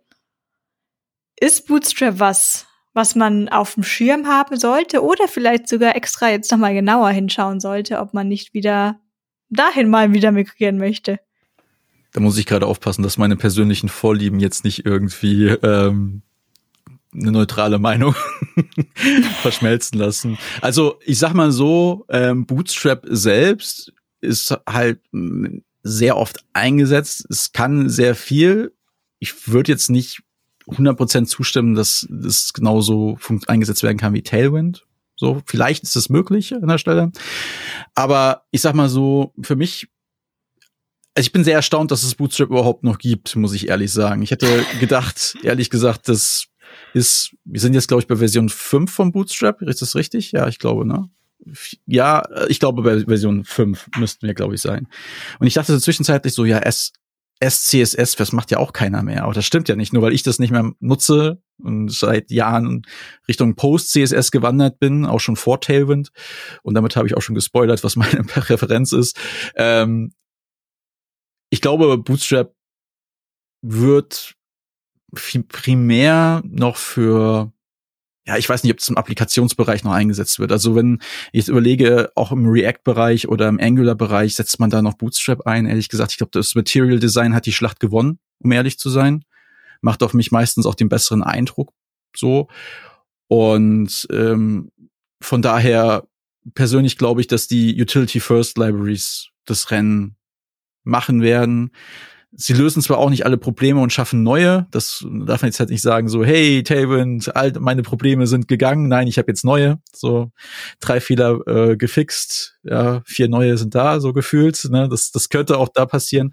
Aber letztlich, sage ich mal, so in komponentengetriebener Entwicklungsumgebung ähm, ist Tailwind halt wesentlich flexibler gefühlt. Oder dass man Tailwind außen vor, Utility First äh, Produkte. Und Deswegen würde ich für 2023 gar nicht mehr so sagen, dass Bootstrap noch eine Relevanz da irgendwie hat. Vielleicht bei Theme Forest, ja, so, weil viele ihre Themes erstellt haben mit Bootstrap, weil es schnell anpassbar ist. Und weil man auch beim SCSS-Bereich so die Kurve nochmal gekriegt hat, ne, mit dem Einsatz von Custom Properties und so weiter und so fort. Ja, also ich würde eher Richtung, ich würde eher das, die Karte bei Material Design getriebenen Komponenten-Libraries sehen. Auch weil sie flexibel aufgestellt sind. Du bist nicht, an, bist nicht abhängig von einem Anbieter, ja. Und da hast du wieder das Problem, was du vorhin angesprochen hast, Vanessa. Bootstrap ist ja erstmal losgelöst von einem JavaScript-Framework, so gesehen. Und dann wird halt wieder migriert. Ne, diese Bootstrap Library, ja, diese, dieser Grundansatz wird dann migriert nach React, Vue, Svelte und überall funktioniert es anders, überall sind nicht alle Komponenten verfügbar. Und das finde ich ist bei Material ein bisschen besser gelöst, weil man mehr Auswahl hat. Ne? Es gibt halt mehr Anbieter, die quasi diesen Ansatz verfolgen. Ja, das ist auf jeden Fall das, was ich persönlich darüber denke. Ja, als Gegenargument hatte ich dann immer nur, äh, dass wir doch nicht alle ständig hübsche UIs bauen, sondern vielleicht auch einfach mal die fertigen UIs brauchen für interne Tools und etc. oder ähm, Datenanalyse-Tools, wo es eher wirklich darum geht, sich darauf zu fokussieren, Daten gut aufzubereiten, als ob jetzt der Button in dem richtigen Design ist. Ähm, aber da hat, war dann eben auch mein nächster Gedanke, ist dafür dann Bootstrap nicht wiederum zu groß? Also hat es dann wieder nicht eine große Lernkurve und würde ich da vielleicht nicht eher eine Komponentenbibliothek oder CSS-Bibliothek verwenden, die deutlich kleiner wäre?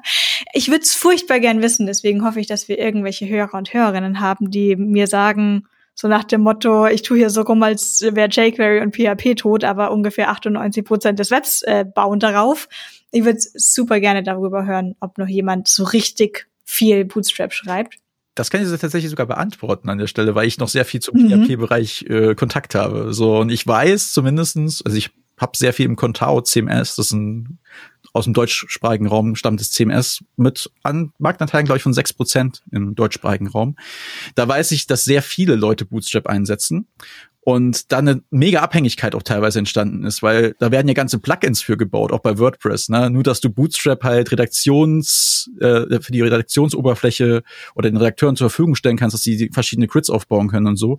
Und für mich ist das, muss ich ehrlich sagen, sorry to say, aber fast schon eine technische Schuld, die da aufgebaut ist. Ja, ähm, weil du bist halt krass in diesem Vendor ne, gefangen an der Stelle.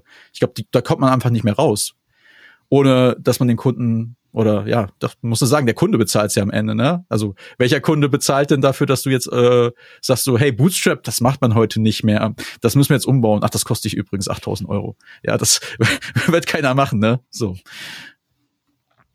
Ja. Ja, ja, ja, ja. Ich renoviere gerade ein Haus ähm, und wir müssten eigentlich, da ist so eine Raufasertapete seit weiß ich nicht wie vielen Jahren und die müsste jetzt hier an ein paar Stellen halt wieder ausgebessert werden und die Frage war, habe dann jetzt ähm, ein Angebot bekommen von, wir bessern hier so ein bisschen aus, schaut dann natürlich ziemlich schlecht aus, weil dann siehst du halt, dass das ausgebessert wurde.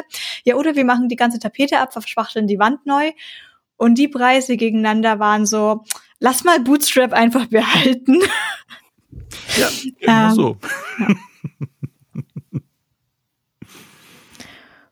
Um ja, genau. Vielleicht, äh, vielleicht kriegen wir ja noch mal ein bisschen Input von den Hörerinnen und Hörern. Das wäre auf jeden Fall cool. Genau, also wie sieht's bei euch aus mit Bootstrap und, und Co. und vielleicht jQuery? Ähm, so, wo nutzt ihr das noch oder nutzt ihr das auch alle nicht mehr? Entschuldigung, Vanessa.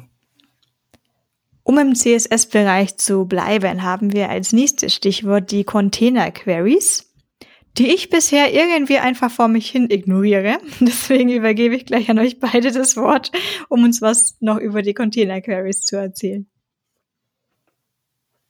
Ja, Shep, wenn du möchtest, kannst du gerne. äh, sind gut.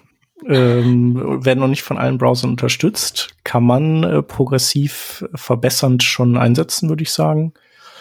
Ähm, ja, und sind im Prinzip äh, so der oder einer von äh, wenigen fehlenden Bausteinen, um wirklich komponentenbasiert zu entwickeln. Ne? Also indem man einfach, also indem man Media Queries hat, die eben nicht mehr den Viewport ähm, äh, auf den Viewport abzielen, sondern eben auf einen beliebigen Container, den man selber definieren kann. In der Regel eben quasi die, die, die der Außencontainer einer Komponente. Ähm, Genau, und da kann man halt schöne Sachen machen, sowas wie, äh, also was man bisher nur mit SVGs konnte, dass man eben sagt, hey, die Schriftgröße nutzt äh, Container Query Width zum Beispiel, also als Einheit, was im Prinzip das gleiche ist wie Viewport Width. Und dann kann man den Container kleiner und größer machen und die, die Schrift wächst eben quasi im gleichen Maße. Das ging ja bislang in CSS nicht. Das hat man sich ja immer gewünscht, dass man auch äh, Schriften sozusagen mit den, mit ihren Elementen zusammen groß und klein skalieren kann. Und das geht eben zum Beispiel mit Container Queries. Genau. Und interessant daran ist, dass ich glaube, in dem Fall der Firefox noch das, äh, der Browser ist, der sie nicht vollends implementiert hat, wenn ich mich recht entsinne. Mm, ja, also ähm, ich hatte mit denen gerade äh, was Neues gebaut mhm. und ähm, ich äh, ich bin bin ja auf Windows und deswegen da mach ich, kann ich halt nicht mal eben schnell WebKit testen. Äh, aber Kenner Use hat halt gesagt so hey hier alles cool bei WebKit läuft und ähm, genau dann habe ich aber Feedback bekommen, dass das dem nicht so sei also, oh. dass ich da ein wenig zu selbstsicher war. Also zumindest was die ähm, Container Curry Units angeht, das ähm, hat, hat der noch nicht unterstützt, aber genau, also es im Prinzip ist, äh, kommt und ich glaube, es ist auch Teil von diesem Interop-Set, äh, also quasi von diesen Dingen, wo sich alle Browserhersteller geeinigt haben, so hey, im Jahr 2022 wollen wir das irgendwie noch auf die Straße bringen. Genauso wie Subgrid, glaube ich, und sowas. Also Genau, kann man sich auf jeden Fall mit befassen und wahrscheinlich kommt im nächsten Jahr kommen dann noch die Style Queries. Genau. Also da kann man dann quasi sagen, so, wenn ich in einem Element stecke, das einen äh, dunklen Hintergrund, also das, keine Ahnung, vielleicht einen äh, äh, schwarzen Hintergrund hat, dann bitte mach die Farbe weiß. Dann kann das eben dieses Element selber äh, auslösen und man muss nicht mehr irgendwie mit Custom Properties arbeiten oder man muss auch nicht irgendwie irgendeine Art von Prop Drilling oder irgendwie extra Styles schreiben. Genau. Aber da weiß ich noch nicht genau. Also ich, ich schätze mal, da können wir uns ja einfach für nächstes Jahr um die Zeit verabreden. Dann äh, gefühlt würde ich sagen, es wäre das die Zeit, wo wir dann mit den Style Queries auch arbeiten können. Ja. Ich hatte gerade heute dazu einen Blogbeitrag gelesen zu den äh, Style Queries und dachte so, Mensch, das ist ja richtig geil. Also das löst mhm. so viel Probleme. Es war sofort, wo ich dachte, ja, bei den Container Queries dachte ich schon, und ich glaube, das Thema Container Queries beschäftigt uns ja auch schon mindestens seit 2018, 19, weiß ich nicht, so gefühlt länger, länger sogar noch, ja. Also ja. eigentlich seit es Media Queries gibt, hat man eigentlich das Bedürfnis irgendwie, dass man halt auch auf die Breite von dem Element, also von Elementen halt reagieren kann und nicht nur auf die Gesamtbreite des Bildschirms. Und von daher finde ich das ein mega, mega cooles äh, Ding, dass man halt dementsprechend mit diesen ähm, äh, Container Queries halt dieses Problem lösen kann, beziehungsweise die Style Queries bauen ja auf die Container Queries dann auf, ja. Auch die Container Queries ja. gehen ja nur auf die Breite von den Elementen, also nur, ja. Aber ähm, dann ist es ja wirklich so, dass man sagt, okay, wie du schon gesagt hast, ähm, ich reagiere halt wirklich auf einzelne Properties quasi, die da definiert sind. Und von daher bin ich echt gespannt, wann das überall einsetzbar ist.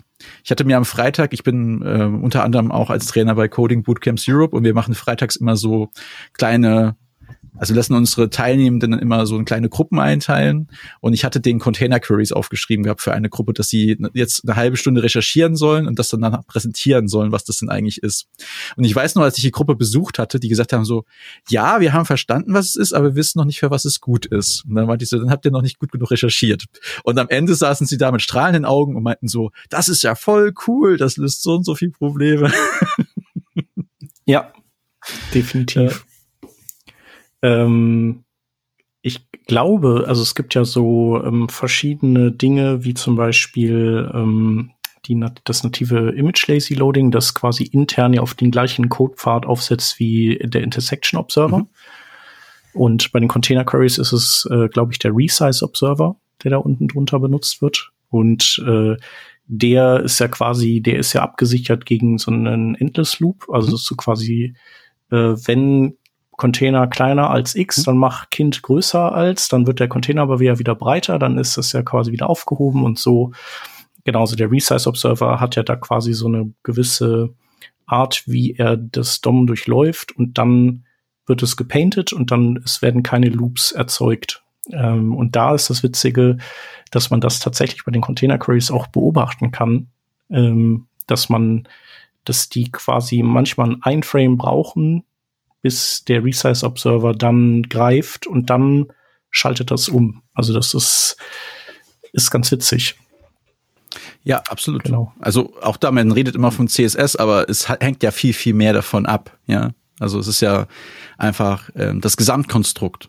Ja, es ist ja meistens nie nur JavaScript oder nie nur das CSS, wenn es um, ja, ich sag mal gerade um das Layout an sich geht, um die, um die App-Shell oder um die einzelnen Elemente innerhalb der App-Shell, die die Container dann darstellen. Und das, ja, ist interessant, dass immer das eine mit dem anderen einhergeht. Man dann vielleicht auch besser verstehen mhm. kann, warum vielleicht äh, manche Browser das nicht vollends implementiert haben, aber warum es irgendwie Bugs gibt oder Probleme gibt an der Stelle. Ja, ist schon ja. komplex.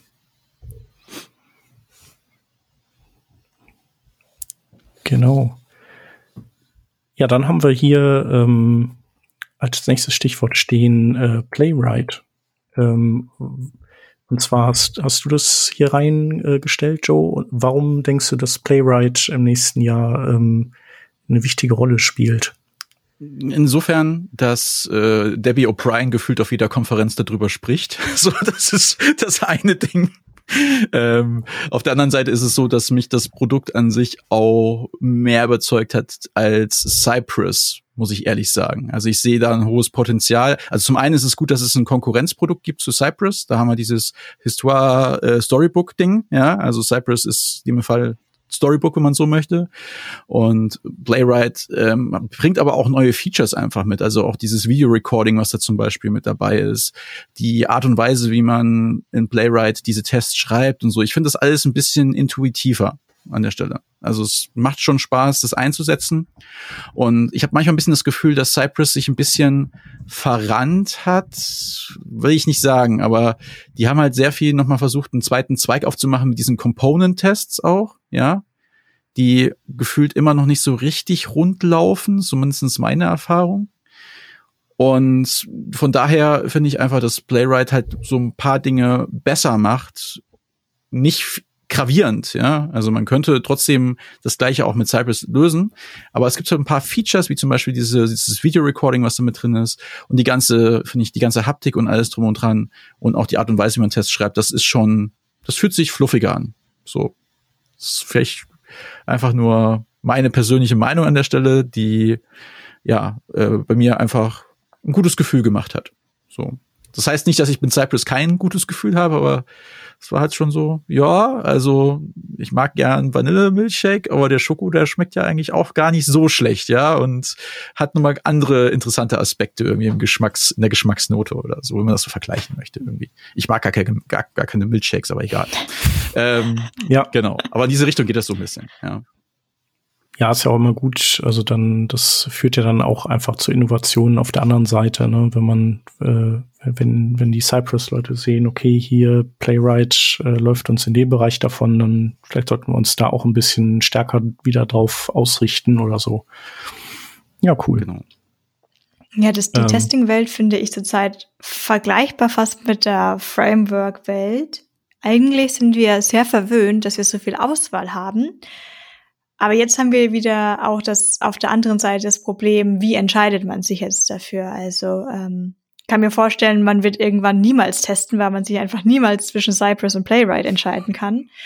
Und ähm, sobald man sich aber für ein Tool entschieden hat, dann kommt der Punkt, ja, die betteln sich dann so ein bisschen gegenseitig, die lassen sich gegenseitig voneinander inspirieren und liefern ja dann meistens auch die Features nach, was jetzt aber auch dazu führt, wir könnten jetzt V-Test einsetzen oder Y-Test, weil das ist so schön schnell. Und eigentlich kann das ja dann auch Compon Components auch mit testen. Und weißt du was, vielleicht können die in drei Jahren auch noch End-to-End -End testen. Und mit Cypress anderer Ansatz äh, kam so von End-to-End-Testing, aber eigentlich können wir jetzt auch Components damit testen.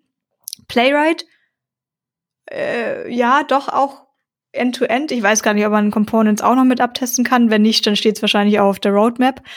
Und ähm, ja, da ist wahrscheinlich wieder eine Entscheidung. war ja auch kein Testing-Tool zu Beginn, oder? War das nicht einfach ein äh, quasi, wie heißt denn hier der ferngesteuerte Headless Chrome? Puppeteer. Und das war dann Puppeteer. Das war doch so ein quasi erstmal ein zweiter Puppeteer äh, von Microsoft quasi, aber mit so Adaptern für Firefox und WebKit noch zusätzlich. Genau, das, was Puppeteer nachgezogen hat, irgendwann quasi auch nochmal dann, ne? Mhm. Genau. Also ursprünglich ging das so in diese Richtung, ich glaube, so war, ich weiß jetzt nicht hundertprozentig, aber ich glaube auch sowas gehört zu haben, auf jeden Fall. Und äh, deswegen ist es schon ganz interessant zu sehen, wie sich das Produkt weiterentwickelt. Es gab da wahrscheinlich auch Interessen natürlich wieder von Microsoft, ja, auch im Testing-Bereich unterwegs zu sein. Ich kann nur sagen, ich weiß es vom ehemaligen Kollegen von mir, der hatte eine Component Library gebaut mit Web Components und der hatte damals schon mit Playwright diese Web Components getestet. Ja, also er hat dann wirklich jede einzelne Web Component getestet, weil er gesagt hat so, naja, das ist eigentlich ein echter Component Test, wenn du es so willst.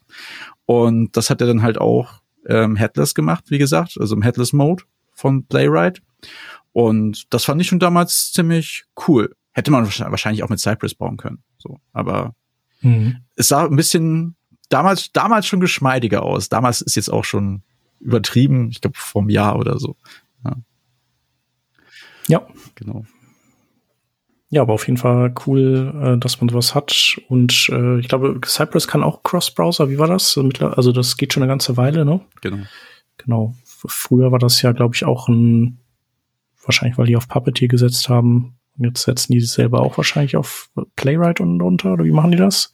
Äh, Cypress, weiß ich nicht. Also ich weiß, dass ja, dass die ganze Idee kommt ja von Dalek.js irgendwie. Also Dalek.js war mhm. so die erste Geschichte. So äh, Grüße an die Dr. Who-Fans Das war hier vom, vom Sebastian Gulasch, das Ding, oder? Das kann sein, da weißt du mehr als ich, von wem das genau war. Ich weiß nur, dass ich glaube, Cypress darauf basiert oder zumindest inspiriert ist. Und es gibt ja noch Testcafé. Testcafé ist ja auch noch so ein Produkt, was ich sag mal immer so ja, alle reden von Cypress, aber Testcafé kann eigentlich das Gleiche und vielleicht sogar noch ein bisschen mehr.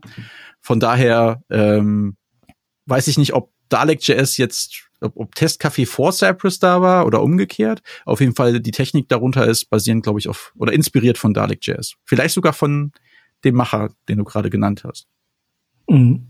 Ja, das war der ASCII-Disco. Genau. der war früher ganz, der war vor, also vielleicht so vor zehn, neun, acht Jahren war der regelmäßig Gast hier bei uns im Podcast. Ah, okay.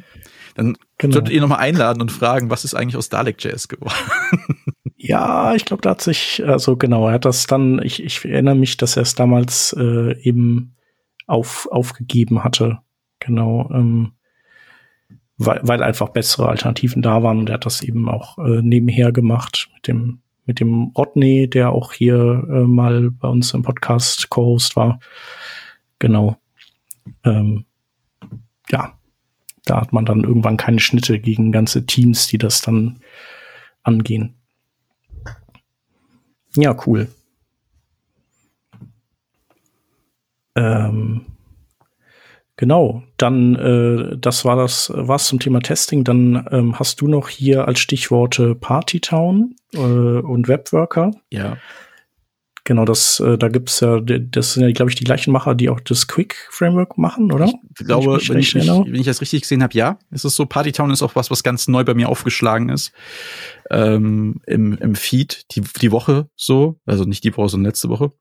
Und ähm, war so sehr erstaunt darüber. Also was heißt erstaunt, aber ich, ich habe sofort gesehen, so, yo, ähm, macht total Sinn, dass man halt, ich sag mal, den Main Thread erleichtert oder äh, entlastet, ist ja etwas, was man schon mit Service-Workern auch angefangen hatte. Also diese ganzen Webworker-basierten Möglichkeiten wie Service Worker oder ich glaube, da gibt's noch den Audio Worker und so weiter und so fort, ähm, zu sagen, okay, mit Hilfe von Partytown kann ich halt JavaScript Code auslagern in einen separaten Thread in so einen Webworker. Wenn man genau hinguckt, macht das Google ja auch schon längere Zeit mit Analytics. Ja, die haben ja auch, wenn sie einen Webworker nutzen können, äh, einen Webworker am Laufen, wo dann das Tracking zum Beispiel drüber läuft und ausgelagert wird, um einfach mhm. die Main Thread fluffig zu halten. Und das passt natürlich in die Nische, die die Quick-Leute natürlich bedienen, ne? Performance-Optimierung. Und von daher sehe ich da ein ganz großes Potenzial für 2023, dass Partytown interessant sein kann für größere Applikationen, um einfach eine Entlastung ähm, auf den Main Thread des aktuellen Tabs halt zu bringen, ne, wo die Applikation drin ja. ja, was halt bei Partytown, also ich habe damit schon rumgespielt. Ähm, was bei Partytown cool ist, ist, dass du halt, äh, du kannst halt Third Party da rein verbannen. Mhm. Ähm, und zwar auch welche, die, das ist ja immer da so das Problem, so Webworker cool, aber sobald eben Zugriff auf zum Beispiel, sagen wir mal, äh, Local Storage mhm. oder STOM stattfinden, dann, dann war's das. Dann äh, ist, ist die Party halt vorbei. dann ist nichts mehr mit Partytown, weil das geht eben ja nur für Skripte, die im Main Thread laufen. Mhm. Und die äh, Macher von Partytown, die haben halt echt sehr clevere Ansätze, wie die, äh, also im Prinzip Proxyen, die Zugriffe auf eben diese APIs, die es eigentlich nur im Main Thread gibt, proxyen die, also die quasi stellen die bereit im Webworker. Ähm, und wenn halt ein Zugriff passiert, dann ist das Problem ja, so Webworker können ja nur asynchron kommunizieren mit dem Main Thread, aber diese APIs sind ja alle synchron. Und ähm, die machen das dann so, dass die, äh, die machen quasi so Fake Ajax Calls, die äh, und die, die synchron sind, also mit dem Sync an. Und dann gibt es einen Service Worker, der quasi die abfängt und äh, die dann, glaube ich, in Kommandos umsetzt und dann irgendwann werden die beantwortet und dann kann das Skript weiterlaufen und ähm, ganz, neu, äh, ganz neu gibt's dann noch ähm, quasi anstatt diesem Konzept kann man auch mit so Atomics arbeiten. Das sind dann so Mechaniken, wo man quasi äh, Skripte blockieren kann, bis man sie dann wieder freigibt und so kann man quasi auch synchron äh, arbeiten mit APIs, obwohl man eigentlich einen asynchronen Bus hat. Genau, das ist halt echt cool, ist aber so ein ganz bisschen schwierig auch das zu konfigurieren. Also nicht jetzt ganz schlimm, aber es ist schon nicht so, so schnipp-schnapp. Genau, und ähm, aber es ist ein cooler Ansatz und ganz toll, vor allem wenn man eben Third Party einbauen muss, weil der Chef das gerne so hätte, aber man die Seite trotzdem schnell haben will. Ja, dieser Ansatz des Sandboxings, ne, an der Stelle, das ist halt das, ne, dass du halt wirklich sagen kannst, es ist ein ja. Sandbox und da passiert halt nichts. Diese Isolation ist ja aus Sicherheitsaspekten sehr, sehr wichtig, ja, gerade bei Third Party, ja. Da kommen halt wieder diese Shadow DOM eigentlich ins Spiel, was dafür mal angedacht war oder immer noch ist, ja, wo man auch gesagt hat, okay, isolier das, ja, vom Rest der Seite. Ähm, deswegen bin ich mal gespannt, was da bei Party Town kommt. Und ich bin mir ziemlich sicher, dass 2023 da einfach noch was kommen wird, weil es einfach sehr vielversprechend aussieht. Deswegen habe ich es auch mit in die Liste aufgenommen. Ja. ja. Nee, sollte man sich auf jeden Fall angucken, aber Achtung, es ist schon ein bisschen tricky, das, äh, das an den Start zu bringen können ja mal äh, genau. eure Zuhörer und Zuhörerinnen berichten, wenn sie es ausprobiert haben. ja, genau. Ja, bei mir war es, äh, ich hatte, ich weiß gar nicht mehr, was das war, was ich da einsperren wollte. Und äh, genau, das hat im Grunde auch geklappt. Es hat nur trotzdem, es hat dann einfach nicht mehr funktioniert. Und ich äh, konnte es dann auch nicht debuggen. Ähm, Genau, und damit habe ich dann sozusagen dieses äh, Forschungsexperiment erstmal ad acta gelegt und gesagt, ich, ich glaube, das äh, machen wir jetzt erstmal, verfolgen wir gerade mal nicht weiter. Okay. Genau. Ja. Aber das ist diese Goldgräberstimmung so. Wow, das ist voll geil. Ja, ich probiere es aus. Ja, warte mal. Mm, ja, oh nee. nee. Ja, ja, was die halt haben, ist halt, die haben halt so Guides für bestimmte Third-Party-Sachen. Und wenn man die benutzt, super. Aber wenn man eben nicht genau diese Sachen nimmt, also wenn man jetzt nicht Google Analytics nimmt, sondern Piwik oder Matomo oder sowas und die einsperren will, dann muss man, dann ist man eben auf sich allein gestellt und muss eben gucken, ob das klappt. Und äh, genau, also ich glaube, dass es auch besser wird. Du hast ja schon gesagt, so gute Doku ist immer hilfreich wenn es eben dann so Recipes dann gibt für diese ganzen verschiedenen Pakete. Also das, das fehlte dem, ist aber auch schon einige Monate her, dass ich das gemacht habe. Das kann sich jetzt schon wieder geändert haben. Genau. Ja, spannend. Du hast noch äh, Monorepos, siehst du auch als äh, ein Ding äh, oder ein Trend. Ja, auch ähm, da geht es so ein bisschen um das Thema Geschwindigkeit, Komplexität und ich glaube, der große, ich nenne es mal der große Learner-Crash, der da war vor war das überhaupt letztes Jahr oder war das schon ein Jahr davor? Wann war das wohl Learner? Was war das für ein Crash? Ja, der Crash war ja, das dass nicht Learner nicht mehr wirklich oh. gemaintained wurde. Ne? Auf einmal war das Projekt, also Learner wurde ja für Mono, war ja mitunter die größte, bekannteste Lösung für Mono-Repositories, ja. Ähm, mit Jahren Workspaces so, ne, in diesem Segment so unterwegs. Und ja, und auf einmal hieß es so, ja, es maintaint niemand mehr Learner. Ja, und dann alle so, und jetzt? Und dann weiß ich noch, da ging es los, wie viel Tweets kamen, wie viel Blogposts kamen. Das sind die besten Alternativen für Learner. Um ehrlich zu sein, war Learner zwar die bekannteste Lösung, aber ich fand sie noch nie wirklich gut. Also es war schon ein bisschen sperrig. Also jeder, der mit Learner schon mal gearbeitet, weiß, glaube ich, was ich meine gerade so. Es hat funktioniert, man konnte das mit umsetzen. Es gab sehr viele Anleitungen und Tutorials, aber so wirklich geil war es eigentlich nicht unbedingt. Gut, der große Aufschrei, niemand maintaint es mehr, niemand, äh, ich weiß nicht, ob das war das Maintaining von der Company, ich weiß es nicht mehr, was da, irgendwas war da auf jeden Fall gewesen, wenn ich mich da recht daran erinnere. Und dann hat man sich Alternativen angeguckt und gedacht, ja, was mache ich denn jetzt? So. Und dann haben sich ja quasi Leute gefunden, die das jetzt maintainen. Es gibt sogar mittlerweile eine Webseite von Learner. Also die gab es ja vorher nicht. Es gab ja nur diese Dokumentation auf GitHub-Seiten. Und naja, daraus resultiert war, dass halt man dementsprechend jetzt neue Alternativen hat, die auch wirklich Alternativen sind, ja, also die ähm, dementsprechend auch Einsatz finden und auch neue innovative Ansätze, wie zum Beispiel äh, PNPM, ja, das heißt also PNPM ist ja eigentlich eine Alternative für Node Package Manager, ist aber auch für Monorepos da, ja, also es ist quasi eine duale Lösung, wenn man so möchte. Es löst halt nicht nur ähm, das Problem ähm, mit den also eine schnellere Möglichkeit für Node-Packages zu managen und zu installieren und zu verwalten, sondern es löst halt diese Problematik auch mit den Monorepos. Das macht Jan auch mit den Workspaces, ja, okay, könnte auch mit NPM gelöst werden, aber bei PNPM ist das so ein bisschen, ja, innovativer, würde ich fast schon sagen. Es wird auch von vielen Leuten mittlerweile empfohlen. Ich glaube auch in der ähm, Vue.js-Dokumentation, aber ich glaube auch bei Svelte habe ich schon öfter gesehen, dass man sagt, okay, nutzt lieber PMPM.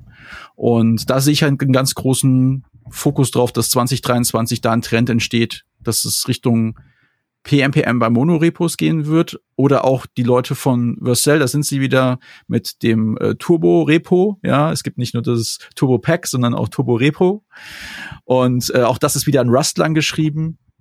Also da sehe ich ganz große Alternativen. Also wer gerade auf der Suche ist oder der offen ist für Alternativen oder wer ein Monorepo bauen möchte, sollte sich auf jeden Fall 2023 PMPM und Turbo Repo angeschaut haben. Oder Rush Stack von Microsoft. Rush Stack würde halt dementsprechend auch ähm, da nochmal eine gute Alternative. Ist nicht auch noch irgendeins von äh, Facebook jetzt gerade veröffentlicht worden? Es also, ist hundertprozentig auch eins von schon, Facebook oder? veröffentlicht worden. Ich weiß, ich glaube, ich habe es auch gehört. Es gibt ja noch Basil von Google, aber Basil ist wieder es gibt auch noch NX. Na, es gibt ja diese die Tools, die ja noch mehr machen als nur diese reine Mono-Repo-Lösung. Ja. Mhm. Also ich glaube, da ist noch nicht das letzte Wort gesprochen, aber ich glaube, 2023 wird da noch mal neue Trends geben. Gerade Turbo Repo sieht sehr vielversprechend aus, muss ich sagen, an der Stelle. Mhm.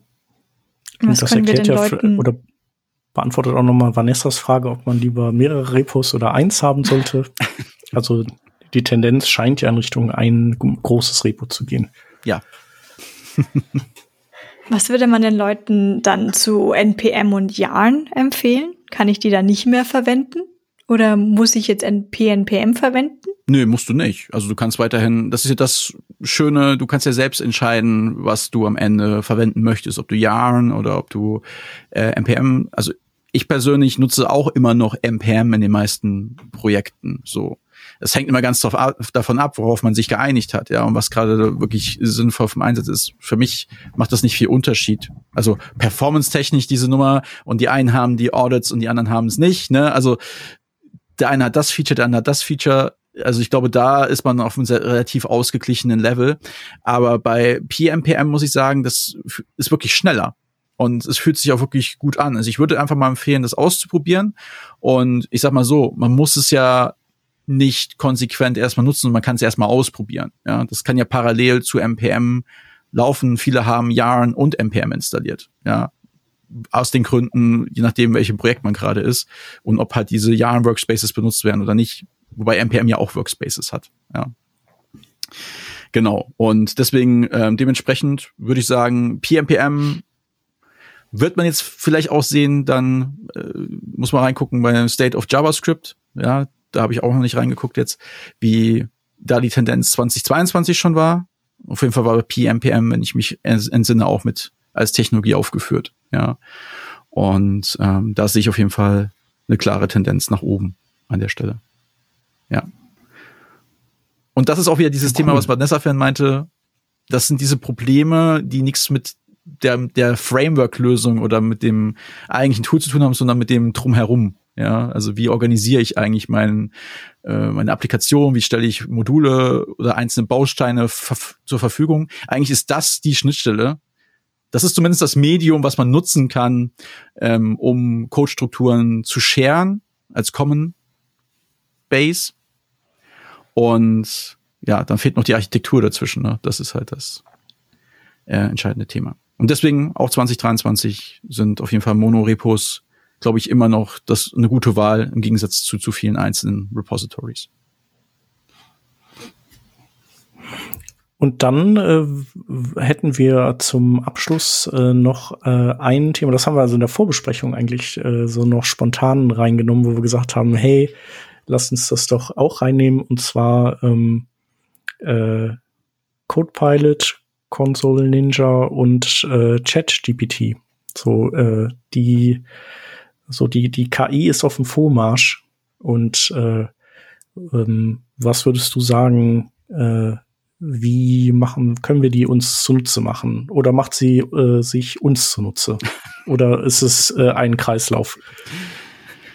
Ja, ähm, müssen wir im Auge behalten, sagen wir es mal so. Also, ich glaube, jedes dieser Tools kann uns das Leben leichter machen aber mit großer Macht kommt auch große Verantwortung. Ja, bedeutet, wenn man einschätzen kann, fachlich gut einschätzen kann, ob das, was da rauskommt oder was einem vorgeschlagen wird, wirklich hilft, dann ist das eine super coole Sache.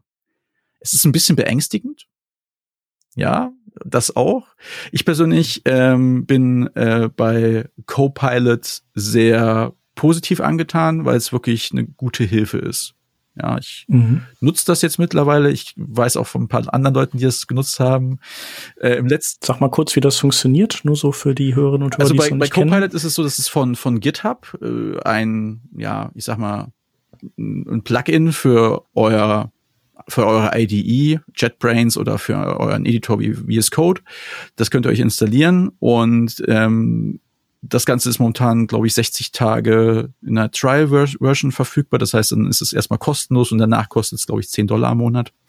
Und ähm, was das Ganze macht, ist, während ihr anfangt zu coden, also ihr benennt eine Variable, ja, wie zum Beispiel ähm, äh, Count something oder was weiß ich, und euch wird dahin, daraufhin schon Code vorgeschlagen, ja, oder also ihr, ihr benennt, also ich sag mal so, das ist eine künstliche Intelligenz, die euch begleitet, während ihr codet, auch über euch lernt und über das Programm lernt, was ihr schreibt und anhand ähm, eurer Benennung oder dem, was ihr schon erkennen lasst, was ihr vorhabt, euch Codebeispiele vorschlägt. Und das ist so gut, dass ihr oftmals äh, nehmen wir mal eine Sorting-Funktion oder irgend sowas. Ihr nennt eine Variable irgendwie ähm, Sort äh, by Number oder irgendwas oder äh, Sort ähm, Descending oder sonst irgendwas, ja, und dann würde er euch dementsprechend eine Funktion schon vorschlagen, die ihr einfach übernehmen könnt. Ja, die ist schon wirklich fertig da. Und also die lesen dir quasi den deinen Programmierwunsch beim Tippen genau. von den äh, Lippen oder von den Fingern ab und äh, kümmern sich um den Rest und du musst dann noch sagen, ja, will ich oder will ich nicht. Genau, ne? genau. Und ich, ich hatte einen einen äh, Kollegen gehabt und ich habe ihn gefragt, so, warum bist du eigentlich so schnell? Und er meinte so, ja, ich nutze Copilot. so. Mhm. Also ähm, und das ist schon ziemlich ziemlich abgefahren. Also ich kann es nur empfehlen, diese drei Monate, die sie da anbieten, kostenlos einfach mal auszuprobieren und zu gucken, ob das was ist. Ähm, ansonsten gucken, dass man halt die Subscription wieder cancelt, ja, dann. Aber es lohnt sich auf jeden Fall, das mal auszuprobieren. Also ich war sehr, ich war lange Zeit sehr skeptisch gewesen und seit ich angefangen habe, das zu nutzen, muss ich sagen, hm, ähm, man kann sich auf Dinge fokussieren, die wichtiger sind, als irgendwie so ein Sorting zu bauen, ja, oder mhm. gewisse andere Bauteile zu bauen, die ja einfach mich sonst ja, es sind keine echten Challenges, es ist halt dieses, was gemacht werden muss. Es muss halt jetzt. Ja, so Gruntwork. Genau, ne, genau, einfach. richtig. Oder halt auch Inspiration zu bekommen, wie man Probleme tackeln kann, angehen kann. Wobei da äh, ChatGPT natürlich noch mal einen Schritt weiter geht einfach. Also das ist schon, äh, was habe ich heute gehört? Es hatte jemand gesagt, so bitte erklär mir in View die Com äh, Computed Properties, aber mach daraus einen Rap-Song.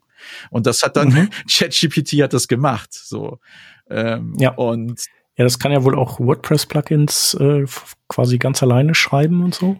Also aber auch äh, nicht nur programmieren. Also da gibt's, kannst das kannst du ja alles fragen. So äh, schreibt ein Drehbuch für, eine, für einen romantischen Film, der in Paris spielt im Winter oder sowas, und dann macht er das. In leichter Sprache, ja. Also das, ja. das ist genau das. Also man kann es nicht nur nutzen, wie du schon sagst, für äh, Programmieraufgaben, man kann es halt auch nutzen für alles Mögliche, also auch Referate oder Aufsätze oder was weiß ich. Also das sehe ich auch eine große Gefahr irgendwie, dass dadurch die Fähigkeit des Recherchierens, die ja enorm wichtig ist für unseren Beruf, leiden könnte, ja, weil man sich zu sehr verleitet und auf diese KI dann verlässt. Aber eine große Gefahr sehe ich da 2023, muss ich sagen, darin, weil der eine oder andere sagt sich jetzt so, hm, wenn man sich Videos dazu anguckt und man sich mit dem Thema beschäftigt, macht es mich arbeitslos.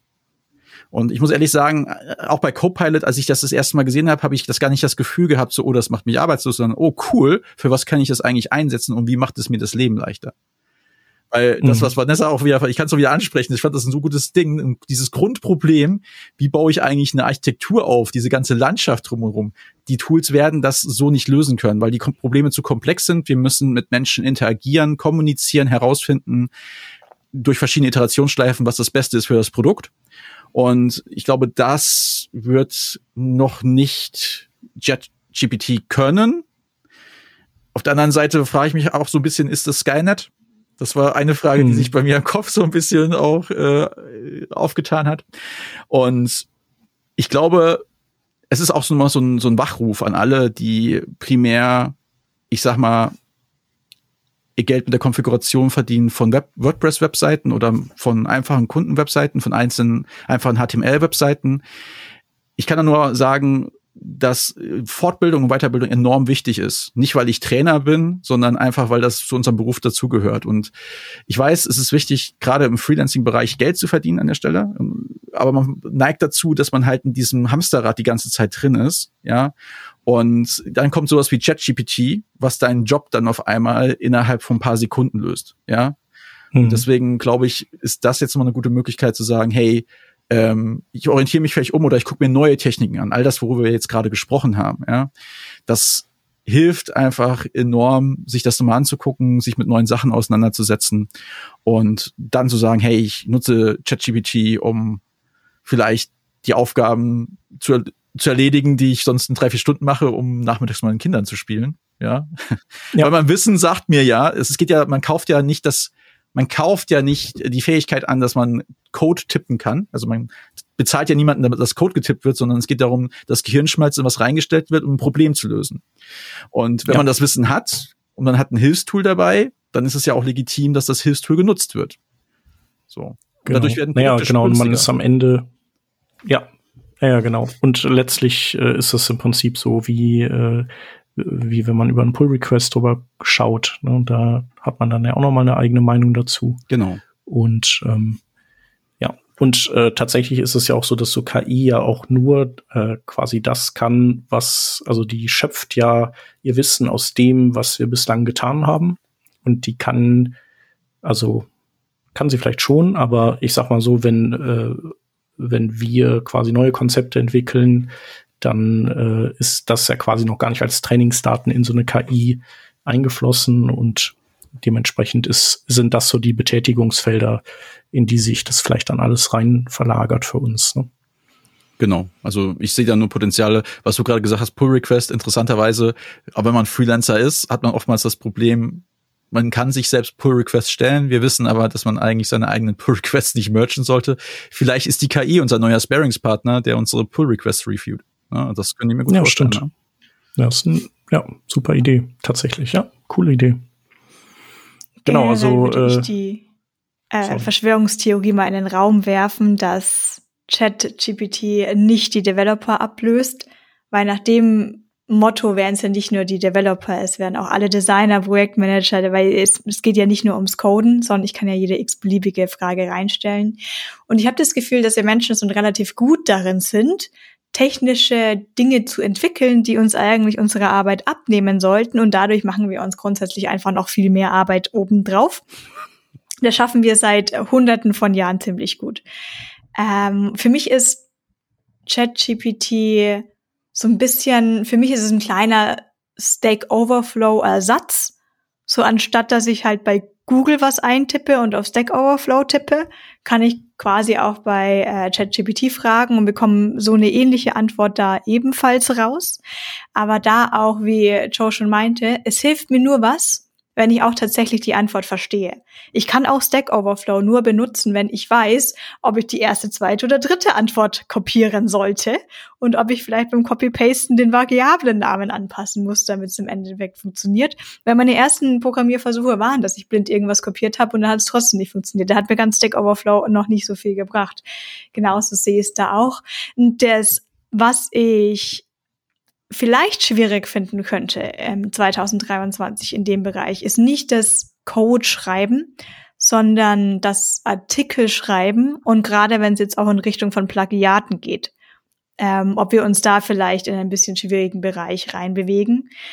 Ansonsten ist es für mich nur eine weitere Entwicklung von Automatisierung, genauso wie ich Tools in meinem VS Code habe, das mir automatisch meine Komponenten scaffoldet. Natürlich könnte ich selber Skripts, da blank TS, Style, Scope, bla bla bla schreiben, aber ich bin halt schneller, wenn ich schreibe, keine Ahnung, wenn ich einen Command Space mache und sage Scaffold View Component und boom ist sie schon mal da. Von daher ich glaube, unser Job bleibt schon bestehen und wenn nicht, dann sind wir einfach ganz klug und denken uns einen neuen aus. Aber das heißt auch seit, keine Ahnung, zehn Jahren, aber jetzt gibt's doch No-Code, Website, Bilder, hast du überhaupt noch einen Job? Ich kann doch jetzt auch eine Website bauen. So, ja, ich baue halt keine Portfolio-Webseite. Ähm, wir lösen Probleme für entweder User oder Kunden oder wie auch immer. Aber wir, zumindest die meisten Personen, Developer, die ich jetzt kenne, die, die schruppen keine Tickets mehr runter. Da heißt es nicht, äh, wir brauchen genau dieses Feature mit genau diesen Akzeptanzkriterien und schon mal vorher festgelegt, dass man das in äh, React und Redux macht. Dieses Ticket sehe ich äh, seit äh, 20 Jahren sowas nicht mehr, sondern es ist, wir haben ein Problem, wir würden gerne dieses Problem für die User lösen, aber wir wissen noch gar nicht, wie wir das lösen wollen. Und wir sind hier noch gar nicht bei technischen Ansätzen, sondern wir sind hier wirklich, wir sind Produktentwicklungspersonen, alle zusammen im Team. Und ich kann vielleicht schwieriger in ChatGPT fragen, ähm, ich würde jetzt gerne dieses spezifische Problem für diesen Kunden lösen. Was mache ich jetzt? Ja, musst du mehr Informationen über dich preisgeben und über das mhm. Produkt und über deinen Kunden und so weiter und so fort. Ich kopiere einfach mal alle Daten von Kunden rein. Genau, und dann würde ChatGPT seine Datenbank durchsuchen oder seinen Data Lake dahinter so und herausfinden, dass dein Kunde irgendwie dazu neigt, irgendwie unsittliche Dinge zu tun, dieses mit in die Bewertung mit einfließen zu lassen und dementsprechend komische Vorschläge macht. Keine Ahnung. Kann ich mir vorstellen, dass das passiert irgendwann, ja? Also, dass vielleicht irgendwie, ja, da auch ja, Fehlinformationen reinfließen können, die böse Auswirkungen haben. Na, wenn du den Text dann nicht mehr liest, der da rauskommt zum Beispiel, oder nicht, nicht wirklich bewerten kannst, oder dann sagst du, das wird schon stimmen, was die KI sagt, ne, dann wird's halt schwierig, ja, an der Stelle. Kann ich mir als ein Problem vorstellen. Ja, aber spekulativ. Auf jeden Fall wird es uns dieses Jahr begleiten. Also das ist, äh, ich, ich merke es jetzt gerade bei den Junior-Developern, die ich ausbilde, da kommt öfter mal so, ah, ich frage mal ChatGPT. Ah, und ich sage dann immer so, ja, nehmt, aber denkt. ja, und vor allem nehmt und versteht es. Ihr dürft es benutzen, wenn ihr es mir erklären könnt, was da steht. Und dann hört es meistens auf und dann kommt es doch die gute alte Vorschleife und äh, weiß ich eine einfachere Lösung, um das Problem anzugehen. Und deswegen bin ich da sehr gespannt, wie sich das da weiterentwickeln wird. Ja, von daher KI ist eine gute Sache und ich glaube, die wird uns auch weiterhelfen und das Leben leichter machen. Aber wir dürfen uns einfach nicht darauf verlassen, dass äh, all unsere Probleme dadurch erschlagen sind und wir irgendwann wie bei Wally irgendwie äh, äh, in dem Film, weiß nicht, wenn, wenn ihn jemand kennt, äh, dass nur der Roboter bei uns die Erde aufräumt und wir liegen da irgendwie nur noch rum in irgendwelchen in irgendwelchen was sind das da? Tanks, Tanks und lassen uns füttern und was weiß ich alles, weil ich glaube, es waren so Da gab es noch einen zweiten Film, oder es gab Wally, der die Welt aufgeräumt hat, aber dann noch den zweiten Film, wo alle in so Rollwegen rumgefahren sind mit ihren riesigen Cola-Fläschchen. Ach so, ich dachte, im ersten Teil ging es ja schon. War das der gleiche ne? Film? Ja, ich glaube, es war der gleiche Film irgendwie am Ende. Er wird auf jeden Fall sehr, äh, er hat einen, so einen Twist und einen ziemlich guten, naja, guten nicht, aber einen gut, ja doch einen Beigeschmack auf jeden Fall. hat einen Beigeschmack, ja. Ja, ja, von daher. It's sad cause it's true. Yes, yes, yes, yes. genau. Okay, ja. sehr schön. Ähm, Aber CodePilot kann man 60 Tage frei verwenden und ChatGPT ist ja noch frei und wir warten wahrscheinlich alle darauf, dass irgendwann auch was kostet. Ja gut, ich meine, Microsoft hängt drin, Elon Musk hängt drin. Ähm, I. I, was? So, das dürfen wir nicht mehr. Open, Open das müssen wir doch jetzt boykottieren. Ist doch ja. OpenAI und ja. ich äh, bin mir ziemlich ja, sicher, stimmt. dass da auch Elon Musk sein Geld mit reinpumpt ja. und äh, Microsoft und von daher, ja natürlich, also nichts ist umsonst. Wir wissen, ne, wenn was umsonst ist, bist du das Produkt. Ja. Und ja. ja. Wenn du nicht deine ganzen Daten Gut. reinhängen willst, irgendwann musst du wahrscheinlich dafür bezahlen. Damn. Ähm, du hast noch äh, Code Ninja, hast du, hast du ja noch irgendwie, äh, war deine Entdeckung äh, vor, vor jetzt so ganz frisch, ne? Ja. Das fandst du, äh, habe ich Code Ninja gesagt? Ich meine Konsolen Ninja natürlich, Konsole Ninja. falls ich das gesagt habe. Ähm, genau, sag mal, warum ist das cool?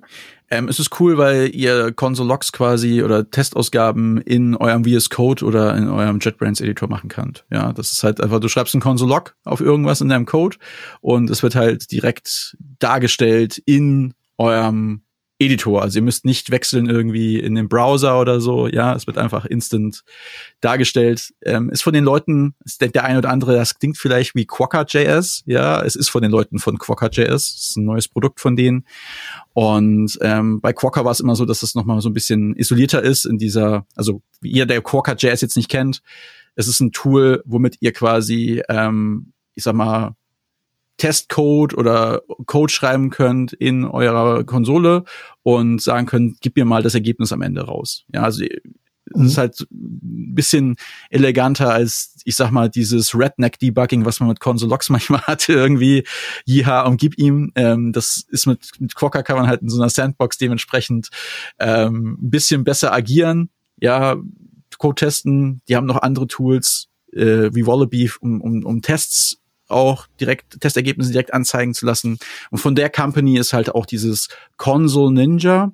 Und ich habe das gesehen und dachte so, cool. Also das schließt für mich eine Lücke. Ich könnte mir vorstellen, das öfter zu nutzen. Ich habe es jetzt installiert und probiere das auch aus. Und ich sag mal so, ähm, ich muss nicht mehr so oft in den Browser dann wechseln oder halt auch die Debug-Ausgabe starten ähm, von Node.js. Also kann man sich auf jeden Fall angucken.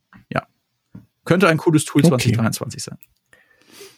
Aber kein KI-Tool. Das hatte ich nämlich gedacht, dass das äh, ein, dass es quasi drei Stück wären: äh, ChatGPT, CodePilot und das Console Ninja vielleicht auch ein KI-Tool ist. Ist es aber gar nicht. Es ist einfach nur ein cooles Tool. Genau. Ich habe einfach nur eine Falle gestellt und das mit bei ChatGPT und CodePilot mit aufgeführt. ja. Wir haben auf jeden Fall eine, eine sehr umfangreiche Folge eingetütet mit dir hat aber total Spaß gemacht, sind auch echt super Themen gewesen, äh, die wir hier heute in der, in der Folge hatten. Genau, und dann äh, vielleicht können wir uns ja einfach, also vielleicht können wir uns spätestens für in einem Jahr nochmal verabreden und dann ähm, dann müssten wir eigentlich mal erstmal zurückblicken auf unsere Fähigkeiten bei der Vorhersage und äh, könnten das Ganze dann fürs äh, darauffolgende Jahr wiederholen. Ja, oder, oder wir, wir haben Job äh, ChatGPT. genau. Oder wir gleichen das jetzt auch mal ab mit ChatGPT, was, was ChatGPT sagt. Genau, was so die Trends in der Webentwicklung sind. Und oh, das ist eine großartige Idee. Ja. Machen wir. Ich bin mir sicher, klar. Sie haben irgendeine if-Abfrage da reingeschrieben, falls jemand fragt, ob ähm, ChatGPT meinen Job ersetzen würde, dass sie pauschal mit Nein antworten, damit niemand Angst bekommt. Ja, testen wir auch. Genau, wenn äh, ihr Hörerinnen und Hörer äh, gerne was testen wollt oder spannende Sachen äh, gefunden habt, äh, schreibt uns gerne an. Wir sind alle äh, noch auf Twitter, auf äh, Mastodon sind wir, glaube ich, auch alle, ne? Oder? Ja, ja, da reagieren wir nur mit Verzug, weil ich weiß immer noch nicht, wie es geht. Ja, ähm, genau, ansonsten haben wir ja auch noch unseren Community Slack Workspace, äh, den ihr findet unter äh, draft.community. Und äh, genau, da, da hängen wir auch ab. Der Joe zwar nicht, aber den können wir auf jeden Fall flott einladen. Und Boom, schon neues Slack. So geht's. Zack, genau. So, so kennen wir das alle. Genau. Vielen Dank fürs äh, Dasein, Joe. Viele Grüße nach Lüneburg. Ähm, danke auch an die Vanessa und äh, den Hörerinnen und Hörern. Vielen Dank fürs Reinhören. Bis nächste Woche. Ciao. Ja. Tschüss. Vielen Dank. Macht's gut. Ciao, ciao.